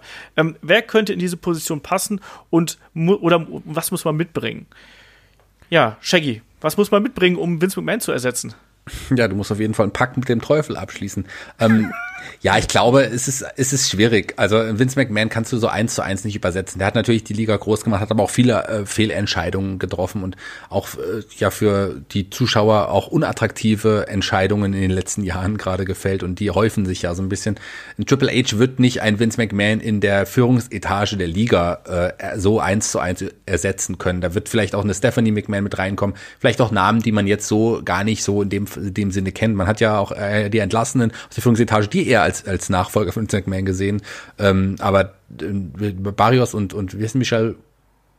Egal. Die beiden, die vor kurzem entlassen wurden, die hätte man da auch eher gesehen. Ich glaube, ein Triple H ist nicht nur ein On-Air-Charakter, der ist, hat auch hinter den Kulissen einiges zu sagen und auch da kann er einiges verändern, aber ob er wirklich dann ein Vince McMahon beerben wird, das klar wage ich zu bezweifeln. Da ist dann eher eine Stephanie McMahon wahrscheinlich eher die, die das machen wird. Aber vielleicht kommen noch ein paar Namen, wie gesagt, die man nicht kennt. Michelle Wilson, meintest du? Michelle Wilson meine ich, genau. Genau, ich wollte dir nicht ins Wort fallen. Ähm, ich glaube auch, dass man, dass man die Persönlichkeit Vince McMahon nicht nochmal äh, nachbilden kann, einfach weil er natürlich auch aus einer ganz anderen Zeit stammt und auch eine ganz besondere, ich nenne es mal Kinderschule genossen hat, die dann auch noch so ein bisschen für sich, vor sich hin mutiert ist. Ich glaube, der ist ein ganz besonderer Typ. Ähm, ich glaube schon, dass ein Triple H vielleicht in so eine nicht unbedingt in die Persönlichkeit reinwachsen könnte, aber in die, in die Rolle, die und in die Aufgaben, die ein Vince McMahon ähm, genommen hat. Im Zweifelsfall dann eben vielleicht auch Seite an Seite mit seiner Frau Stephanie. Das wäre eben auch eine Möglichkeit. Ähm, Kai, was für Eigenschaften muss man denn mitbringen, um da so eine Promotion zu führen? Boah, ich glaube, das sind tausend verschiedene. Also, ähm, was ich übrigens noch generell zur Frage sagen wollte, ich könnte mir trotzdem vorstellen, dass es dann ähm, demokratischer ablaufen würde. Also weil jetzt gibt es ja auch dieses, dass ein Vince McMahon so wie so ein Vetorecht hat und wenn gesagt wird, wir machen das nicht so, dann wird es auch nicht so gemacht. Oder wenn er unbedingt sagt, wir machen das so, dann wird das auch so gemacht. Ähm, das könnte ich mir halt vorstellen, dass es da so ein bisschen demokratischer zugehen würde, aber Eigenschaften, um als so ein, so ein Multimillion-Dollar-Unternehmen zu führen, also, er musste alles können. Ich glaube, also du musst halt sozial sein, ist jetzt schwierig gerade, aber ähm, sowas musst du Muss haben. auch asozial sein ja, ein bisschen. Du musst, auch, du musst auch super asozial sein können, was auch, was halt auch wichtig ist, ne? Du musst ähm, das Bigger Picture im Auge haben, auch wenn wir häufig sagen, so die WWE hat das nicht. Du musst, also da da sind so viele Entscheidungen und, und, und Qualität, die du mitbringen kannst, die kann man, also ich glaube, wenn ich jetzt, wenn man jetzt alle aufzählen wüsste, dann hätten wir einen alleinigen Drei-Stunden-Podcast. Also, Haben wir ja auch schon mal gemacht, ne? Also was wäre, wenn Triple H die äh, Company übernehmen würde? Haben wir mal gemacht, so als kleiner Hinweis hier an der Stelle. Und ich glaube halt auch trotzdem, dass es häufig so ist, dass du ähm, als Chef, so du, es ist, glaube ich, schwer, ein beliebter Chef zu sein. Unabhängig davon, weil also es gibt halt immer Sachen, die die stoßen irgendwo auf oder sowas, weil ich meine, wir können dich ja auch alle nicht leiden, Olaf.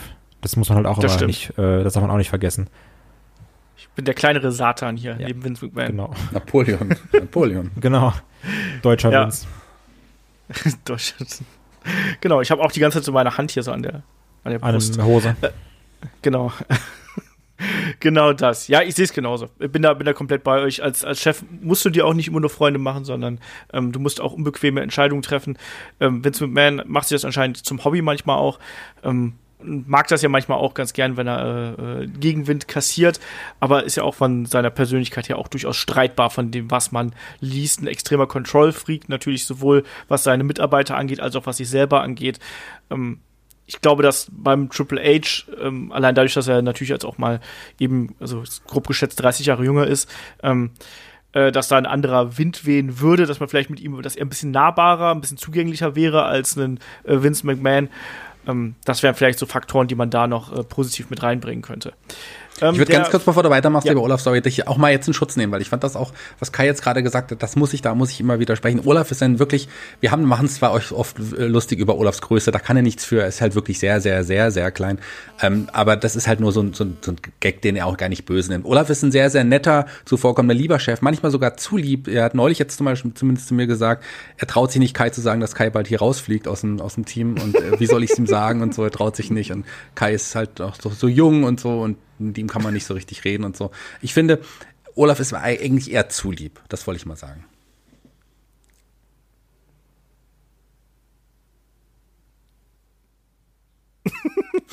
Ich habe gedacht, jetzt, wir sind alle gegangen. Shaggy macht jetzt einfach den Podcast alleine und äh, nein.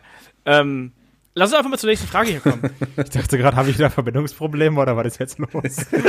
Diese Pause war nein. Nein, alles gut. Ähm, der Frank fragt auch noch, äh, wäre nach der Krise eine Veranstaltung in der Art von Live Aid, also Wrestle Aid denkbar? Also ein Pay-Per-View-Wochenende, an dem sich alle äh, Ligen präsentieren können. So ein Neustart der Wrestling-Welt. AEW, Ring of Honor, äh, Impact, New Japan Pro Wrestling, WXW und so weiter. Können alle zusammen produzieren. Die Einnahmen gehen an die Ligen oder an soziale Projekte. WWE nehme ich da mal raus, ähm, weil das sehr unwahrscheinlich ist, dass die da mitmachen würden. Ja, Kai, glaubst du, sowas wird es geben? Ich finde es einfach super witzig, dass so WXW in einem Atemzug mit AW Ring of Honor New Japan genannt wird. ähm, so, ich, also ich glaube, so groß sind sie dann doch nicht. Ähm, ja, also ich weiß, ich glaube, nach dieser ganzen Krise muss sich erstmal jede Company aufstellen und selber erstmal organisieren und strukturieren. Also bevor du jetzt da so ein Multi-Misch-Dingen-Event auf die Beine stellen kannst. Also ich glaube, da gibt es erstmal ganz viele andere Probleme, die du erstmal bewältigen musst. Ähm, deswegen, also da wäre natürlich eine witzige Idee und vielleicht kann sogar auch irgendwann mal kommen, aber dann vielleicht eher, dass du sagst, äh, Amerika macht ihr Ding, UK macht vielleicht sein Ding mit ein bisschen äh, Europa-Festland oder sowas, aber so ein alle zusammen, ich glaube, das wäre auch zu aufwendig und auch nach Corona mit, wir lassen die Leute von hier nach da einfliegen, ähm, vielleicht dann ein bisschen zu kompliziert. Ist ja auch eine Kostenfrage, muss man auch mal dazu sagen, ne? Also da muss man ja auch erstmal alles in einen Topf werfen, quasi, damit sowas zustande kommt. Ich halte sowas, gerade im Wrestling-Geschäft, wo zwar alle dann doch irgendwo, oder wo viele ja dann doch zusammenarbeiten, aber doch irgendwie ist ja jeder für sich, weil das ist ja nicht wie Musiker, die sagen können, ja, okay, da machen wir mit, da machen wir mit. Ähm, einer stellt die Bühne, alle kommen dahin, sondern es wäre ja anders quasi. Ich glaube, dass du so eine Supershow, wie das ja hier wäre, das könnte man schon machen, aber halte ich persönlich für sehr, sehr unwahrscheinlich, weil ich nicht den unbedingten Sinn dahinter sehe. Also äh, der Sinn von Live Aid war ja, dass man Aufmerksamkeit damals für ähm, die Hungersnot in, in Afrika war es, Shaggy, oder? Es war Afrika. Ja. Aufmerksamkeit und ähm, Spenden. Genau, und Spenden, aber, aber vom Publikum wohlgemerkt. Ja. Also, also nicht, nicht nur vom Publikum, aber ähm, das, das, das funktioniert doch bei Wrestling nicht, oder, Shaggy?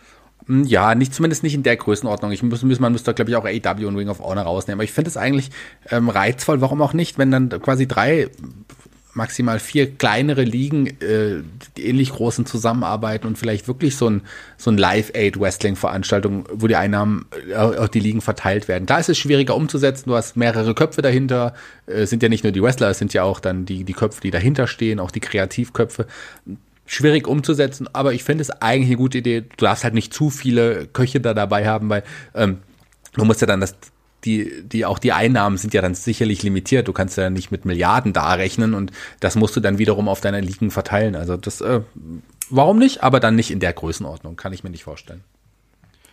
Jo, der Jannis fragt, was haltet ihr von der Idee einer großen Heel-Gruppierung bestehend aus Leuten wie Ricochet, Umberto Carrillo, der Lucha House Party mit dem, Motiv, mit dem Motiv, äh, wir haben sonst nie was erreicht, so jetzt reicht's und wir setzen uns jetzt hier durch. Kai, glaubst du, äh, so eine, ich sag's jetzt mal, Job Squad Reloaded würde hier funktionieren? Nee, kann ich nicht ernst nehmen. Also weißt du, da kommen da so fünf Hyopies, auch wenn ich Ricochet ganz cool finde oder sowas. Und dann wollen die zu fünf so einen Braun Strowman oder Roman Reigns platt machen oder was. Ja, dann wird da der Superman Punch abgeloadet oder Strowman rennt wieder sechsmal um den Ring und dann ist da auch Essig, also nee. Übrigens, das ist ganz wichtig, wir kriegen immer so eine, wir kriegen in so Halbjahrabständen immer so eine Frage, wo gesagt wird, so ja, lass mal alle Jobber zusammenschmeißen, glaubt ihr, die können dann Stable machen, so nach dem Motto, jetzt geht's erst recht? Ähm, nee, ich glaube nicht. Shaggy. So dann oh, lieber die jungen Wilden, wie Shield oder äh, Nexus. Das ist ja auch eher sowas wie Social Outcast, die hatten wir ja vor ein paar Jahren, die hatte man ja auch irgendwie zusammengewürfelt. Das war, also, war ähnlich auch ein bisschen. Ähm, League of Nations, League of Nations. Äh, League of Nations, wir waren ja jetzt nicht unbedingt Jobber und League of Nations und äh, Job Squad und all das, äh, das könnt ihr ja auch jetzt hören bei ähm, 2x5 mit Markus Holz an mir bei Patreon und Steady, da hätten wir über lustige Stables geredet. Das wäre hier auch bestimmt ein lustiges Stable. Die Lucha House Party wird natürlich weit unter ihrem Wert eingesetzt, das seit langem ähm, ein, gerade ein Graum Metallic ist ein unglaublicher Luchador, einer der besten. Und dass der so wie der eingesetzt wird, ist natürlich sehr fragwürdig. Ähm, aber so ein Humberto Carrillo, auch ein guter Wrestler, aber der würde ja als Heel auch gar nicht funktionieren, glaube ich, irgendwie so. Zumindest noch nicht. Warten wir ab, was wie, Funktioniert auch als, als Face wie der sich, naja, ist ein guter, auch ein guter Wrestler, wie der sich irgendwie entwickelt, warten wir es mal ab. Also, aber ich finde das schwierig, dann die hier zusammenzutun. Und Ricochet, ähm, ja, der wird verjobbt und da kann ich von denen jetzt am allerwenigsten verstehen, weil der strahlt einfach so viel mehr aus als, als viele andere Wrestler. Ähm, der, aus dem hätte man wirklich einen Star machen können. Da hat man vieles verbockt. Wer weiß, ob man das jetzt da wieder hinbekommt, weil das ist jemand, der sich abhebt von der Masse. Nicht nur was sein, sein Aussehen angeht und sein Charisma, das ist ein bisschen begrenzt, aber trotzdem vorhanden. Aber sein In-Ring-Stil ist, äh, ist unerreicht nahezu. Also es gibt wenig Wrestler auf der Welt, die solche Aktionen so leicht aussehen lassen können wie ein Ricochet. Also aus dem muss man einfach mehr machen, aber den jetzt mit Carrillo und der Lucha House Party oder ähnlichen Charakteren zusammenzustecken, halte ich auch nicht für richtig. Cedric Alexander muss man hier wahrscheinlich auch noch nennen. Ja, nee, brauche ich auch nicht. Also da fehlt mir auch der, der Leader, also auch so der, der charismatische Leader irgendwo, der, der hier äh, raussticht. Ähm, das ist für mich leider. Ja, Kalisto. so. Ja, oh, genau. So. Kalisto gibt so ein Live-Mikro in der Hand und wenn er, wenn er es, wenn er es nicht auf die Reihe kriegt, eine Promo zu halten, dann geht er einfach. Das haben wir ja schon mal gesehen. Stimmt. Stimmt. Ähm, ich muss übrigens gerade nochmal nachgucken, wer bei den Social Outcasts dabei war, weil es mich, äh, ja, übrigens waren Heath Slater, Curtis Axel, Bo Dallas und äh, Adam Rose. Yes, das waren die Social Outcasts. Wunderbar. Der Shaggy ist übrigens ein echter Pro, der hat sofort hier meinen Wink mit dem Zaunfall in der Jobsquad verstanden. Gut gemacht, Shaggy. Ähm, der Raptor S-Man äh, schreibt via YouTube, äh, wenn ihr ein eigenes Match kreieren könntet, wie würde es aussehen und welche Teile von legendären Matches würde es beinhalten? Ja, create a match bei äh, Headlock, dem Pro Wrestling Podcast. Ähm, Shaggy, du hast von mir gerade einen WWE 2K bekommen. Äh, was für ein Match würdest du dir bauen? Ich muss erstmal auspacken, das okay, auf jeden Fall ist ein Stück Ringmatte dabei. Ähm, oh, das ist eine schwierige Frage. Ich bin ja jetzt nicht wirklich so der Fantasy-Wrestling-Mensch. Äh, also man, lass mal, ich lasse mal Kai den Vortritt und mache mir da mal Gedanken. Ich würde auf jeden Fall Unsichtbare dabei haben wollen. Oh Gott. Das kann ich schon Kai. sagen. Ich sag mal, was jetzt keine Wunder hat, da wäre auf jeden Fall CM Punk drin. Das ist klar. Ich dachte, es ging um Ähm. eine, es geht doch um eine Matchart, oder? Ja, aber ich dachte jetzt auch mit Teilnehmern. Achso, okay, dann mach. Ja, gut. Ja. Das ist ein freies Land. Aber ähm, ja, also wenn ich jetzt einfach eine Matchart kreieren könnte, ähm, dann wäre es, glaube ich, das äh, Climb the Corporate Ladder Match, wo, wo du einfach ähm, durchs Gebäude rennen musst. Das, das wäre meine Matchart, glaube ich. Ja. Oder irgendwas mit viel Waffen und Feuer. Ich hab's schon, ich hab, ich hab, weiß, was ich machen würde. Ich würde einfach tatsächlich eine, eine Gimmick Battle Royale äh, wieder ins Leben rufen mit allen äh, seltsamen Gimmicks, die es in den letzten Jahrzehnten gab und alle, die Wrestler, die noch leben sollten, würden dann in diesem, diesen, diesen Gimmicks kommen. Also das, Wie wär's mit, wie wär's mit der Gimmick Battle Royale, aber auf einem Kreuzfahrtschiff? Und du verlierst halt, wenn du vom Bord fliegst. ja so, äh, Nur wenn, wenn- du den Daniel Kübelböck machst, meinst du? Zum Beispiel. Shaggy. Shaggy gnadenlos hier, ey. Weißt du? ist asozial. Ja, aber so richtig. Ähm, und du wunderst dich, dass deine Zuschauer dich ausbuhen? Ich weiß es nicht. Ähm, ja, was, was, was, was, was könnte man da machen? Ich meine, das ist ein bisschen Kreativität, irgendwas, äh, irgendwas, wo Leute runterspringen können. Ich meine, es gibt, es gibt Käfige, vielleicht machen wir mal irgendwie sowas. Wo kann man da sonst auch gut runterspringen? Ich meine, gut, vom WWE-Firmengebäude ist, ist schwierig, das ist vielleicht ein bisschen zu hoch. Frag mal Jafari oder Shane. Ja, das stimmt. Ähm, ich weiß nicht. Oder irgendwas, irgendwas rückwärts. So Re- Reverse Ladder Match hatten wir ja schon. Wir hatten schon Reverse Cage Matches, Reverse Battle Royals. Also ich glaube, die meisten Sachen sind da schon ausgeschöpft. Ähm, aber Waffen und Feuer finde ich schon mal gut. Vielleicht packen wir noch Piranhas mit rein. ähm, dann äh, sind wir auf jeden Fall wieder äh, bei der, ähm, wie hieß das damals? Äh, diese diese MTV-Serie nochmal? Ich hab's vergessen. Diese MTV Celebrity Deathmatch? Nee, sondern es gab so eine, so eine Jackass. Ich muss. Nee, ja, das auch. Egal. Ähm, machen wir weiter. Nee, ich habe ich ähm, hab eine Matchart. Sorry, jetzt, muss ich, jetzt habe ich mir extra Gedanken gemacht. Ich hab, hätte auf jeden Fall gerne eine Empty Arena, Lights Out, äh, Slow Motion, Match mit Unsichtbaren. okay. Warum machst du dein Licht aus? das stimmt. Warum nicht? Damit die Unsichtbaren nicht sehen. Ja, damit die nicht, damit die ja, nicht sehen können. Weil die Unsichtbaren unter sich können sich ja sehen, weißt du? Ja, aber nicht im Dunkeln. Das stimmt. Mist. Außer sie leuchten. Aber, äh, aber es müssten auch irgendwie vier Stunden Ironman-Match sein. Ja. Unter vier Stunden machen wir es nicht. Ähm, wir haben noch eine Frage bekommen, die habe ich irgendwie in meinem Kopf abgespeichert, aber ich habe sie nicht mehr gefunden, wer es gewesen ist, als ich das Handout gemacht habe. Deswegen, ähm, sorry an den, äh, der uns die Frage geschrieben hat, sei gegrüßt. Ich habe irgendwie deine Kopf, dein, dein, dein, deine Nachricht im Hinterkopf behalten, aber habe es komplett verpeilt, ähm, äh, den auf, sofort aufzuschreiben. Ähm, und zwar, die Frage war, äh, wäre es nach dem Boneyard-Match nicht möglich, ein Match zwischen Sting und dem Undertaker im gleichen Stil zu produzieren? Immerhin könnte man so die Schwächen der Männer verbergen. Kai, Wäre prinzipiell möglich. Ähm, würdest du es mögen? Kommt aufs Match an, wie es ist, ne? Alter, sag mal. Ja, also, ja, weißt, weißt du, du fragst mich jetzt so, ja, der kämpft gegen den, magst du das ja oder nein? Keine Ahnung, habe ich jetzt gesehen. Das ist halt die Frage. Das könnte alles werden, von Trash bis kompletter Müll bis, oh Mann, da rollen sich zwei alte Männer über den Boden oder cineastisch gut inszeniertes Dingen. Also, keine Ahnung. Also, würde würd, würd es mich interessieren? Schon irgendwo. Ich habe jetzt nur Angst, dass wir jetzt irgendwann anfangen, wo gesagt wird, okay, wir können 50-Jährige drin stellen, dann können wir aber nur so gut 70-Jährige vor der Kamera stellen irgendwann. Dann kriegen wir doch noch irgendwie nochmal Ric Flair, dann, dann doch noch seinen Titel holt. Moment, bei Impact hatten wir jetzt auch einen 70-Jährigen und der hat richtig was abgerissen hier, Mike Jackson. Stimmt, der hat diesen Oldschool gezeigt, Ja. ne? Habe ich gesehen. Aber richtig cool. Ähm, check, Muss trotzdem nicht sein. ich fand's, der hat nicht nur den Oldschool gezeigt, auch einen Drive nach draußen und äh, Head Scissor und keine Ahnung was. Also richtig, richtig cool. Ähm, Shaggy, glaubst du, dass das funktioniert? Weil ich weiß, dass du ja auch ein, eigentlich ein Freund von diesen äh, Matcharten bist.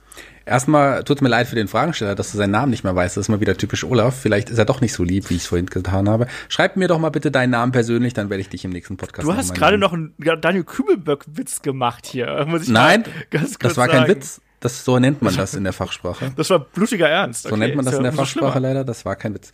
Ähm, also ich sag mal so, ich würde natürlich Sting und Undertaker gerne in einem Match sehen und natürlich lieber so ein Match als jetzt in einem normalen Match im Ring, weil die beide einfach weit über ihren Zenit hinaus sind und ich würde das feiern. Ich glaube, schlechter als das Boneyard-Match gegen AJ Styles kann es auch nicht werden. Das war nicht, ich, ich weiß, ihr seid Fans davon. Ich fand es jetzt auch nicht schlecht. Ich habe es mir nochmal angeschaut. Ich finde es eigentlich ganz cool, aber das kann man mit Sting auch hinkriegen, so ein Match. Also ich meine, da musst du jetzt nicht einen AJ Styles oder so jemanden haben, um so ein Match zu zeigen. Also das könnte man, mit, wenn man es geschickt schneidet und auch den B-Movie-Charme so ein bisschen wegnimmt, dann wird es wahrscheinlich noch besser wirken. Ich glaube, das würde man hinkriegen und ich würde es gern sehen. Warum nicht? Aber vielleicht den Entrance doch in die Halle machen bei beiden.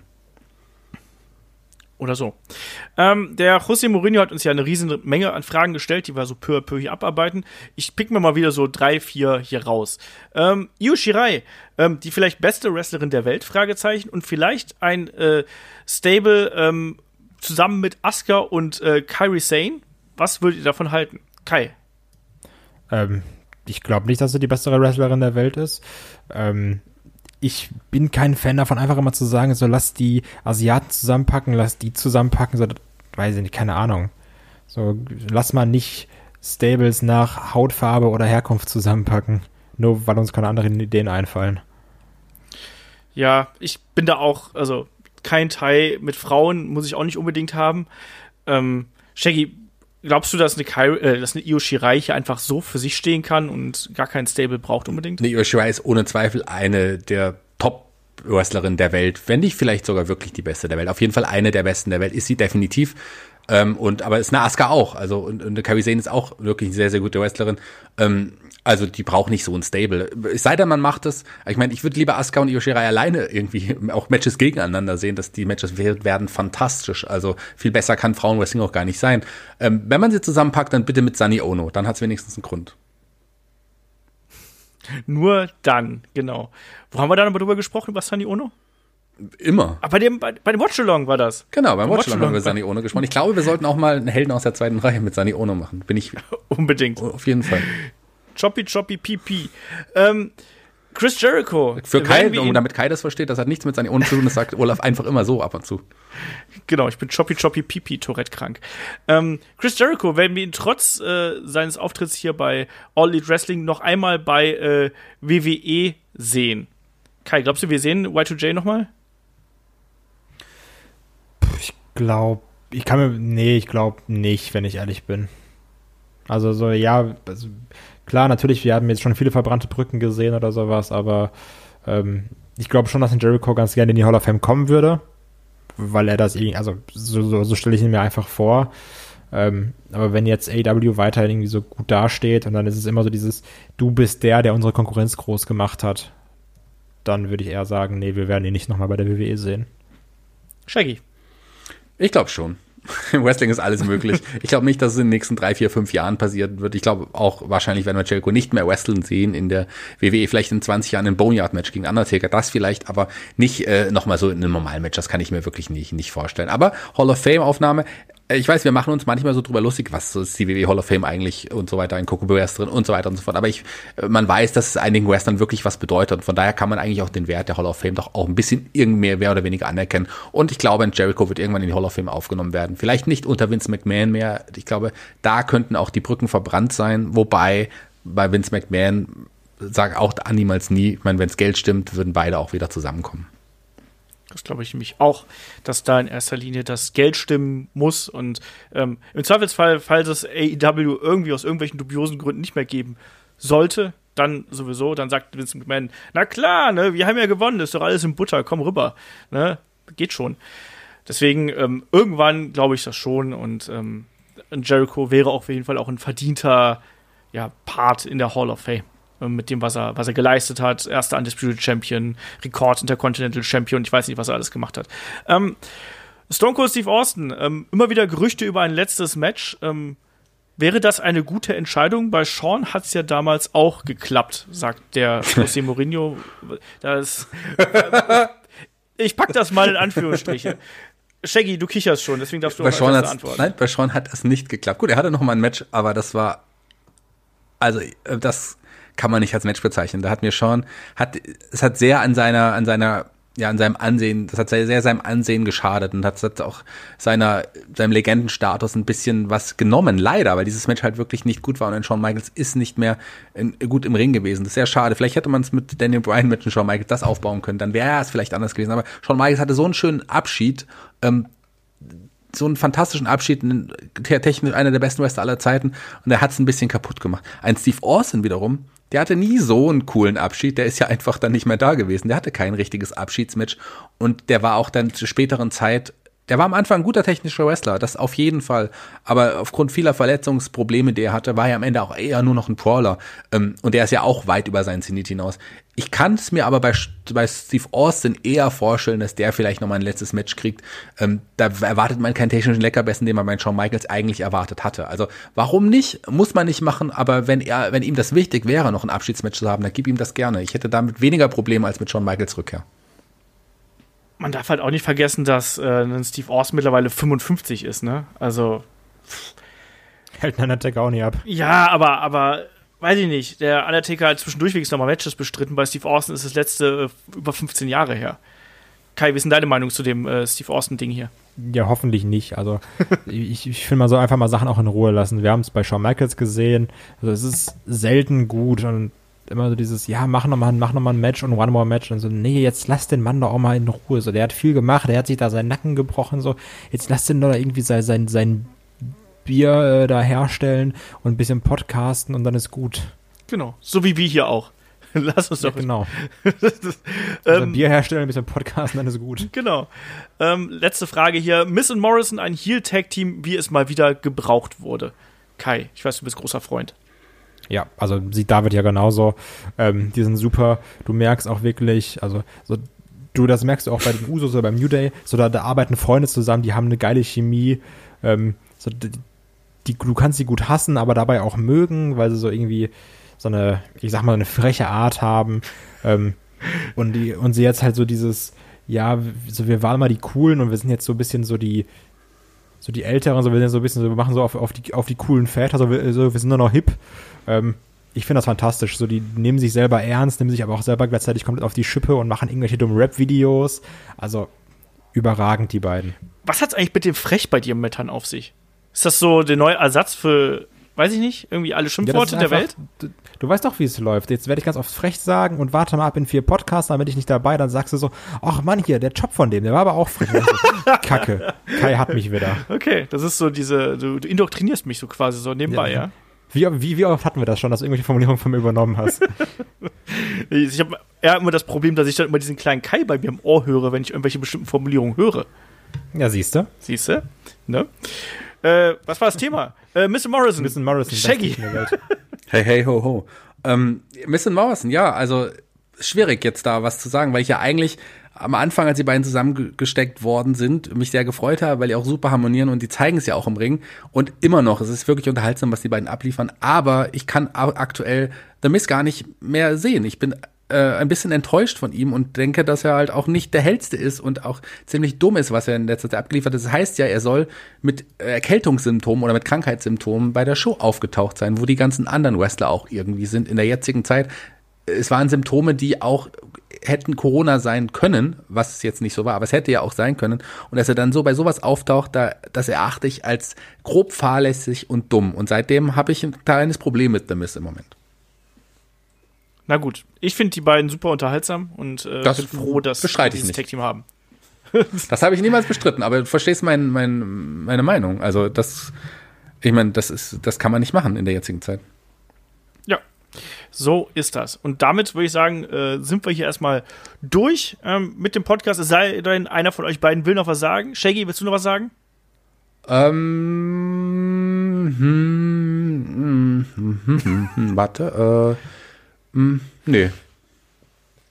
Kai? Einfach ein Gag viel zu lang gezogen. Nee. Aber, Erzähl doch mal was über deine Kübelböcke. dann, genau. nee, nee, nee, das mache ich nicht. Nee, nee, nee. So, damit sind wir dann auch durch ähm, mit dem Podcast. Ähm, ich habe es anfangs angedeutet, äh, wir machen jetzt erstmal mit dem Wochenend-Podcast, mit den aktuellen Produktionen quasi, machen wir zwei Wochen Pause.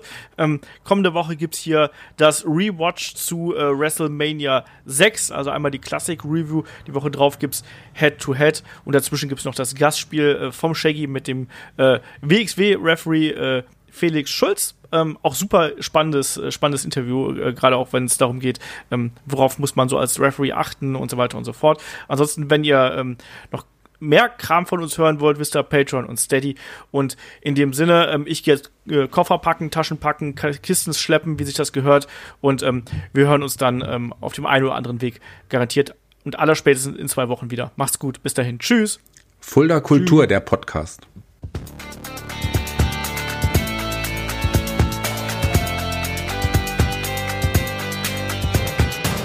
Headlock, der Pro Wrestling Podcast. Meine Freundin macht das schöner. Wie macht sie es denn? Sag's nochmal, mach's mal.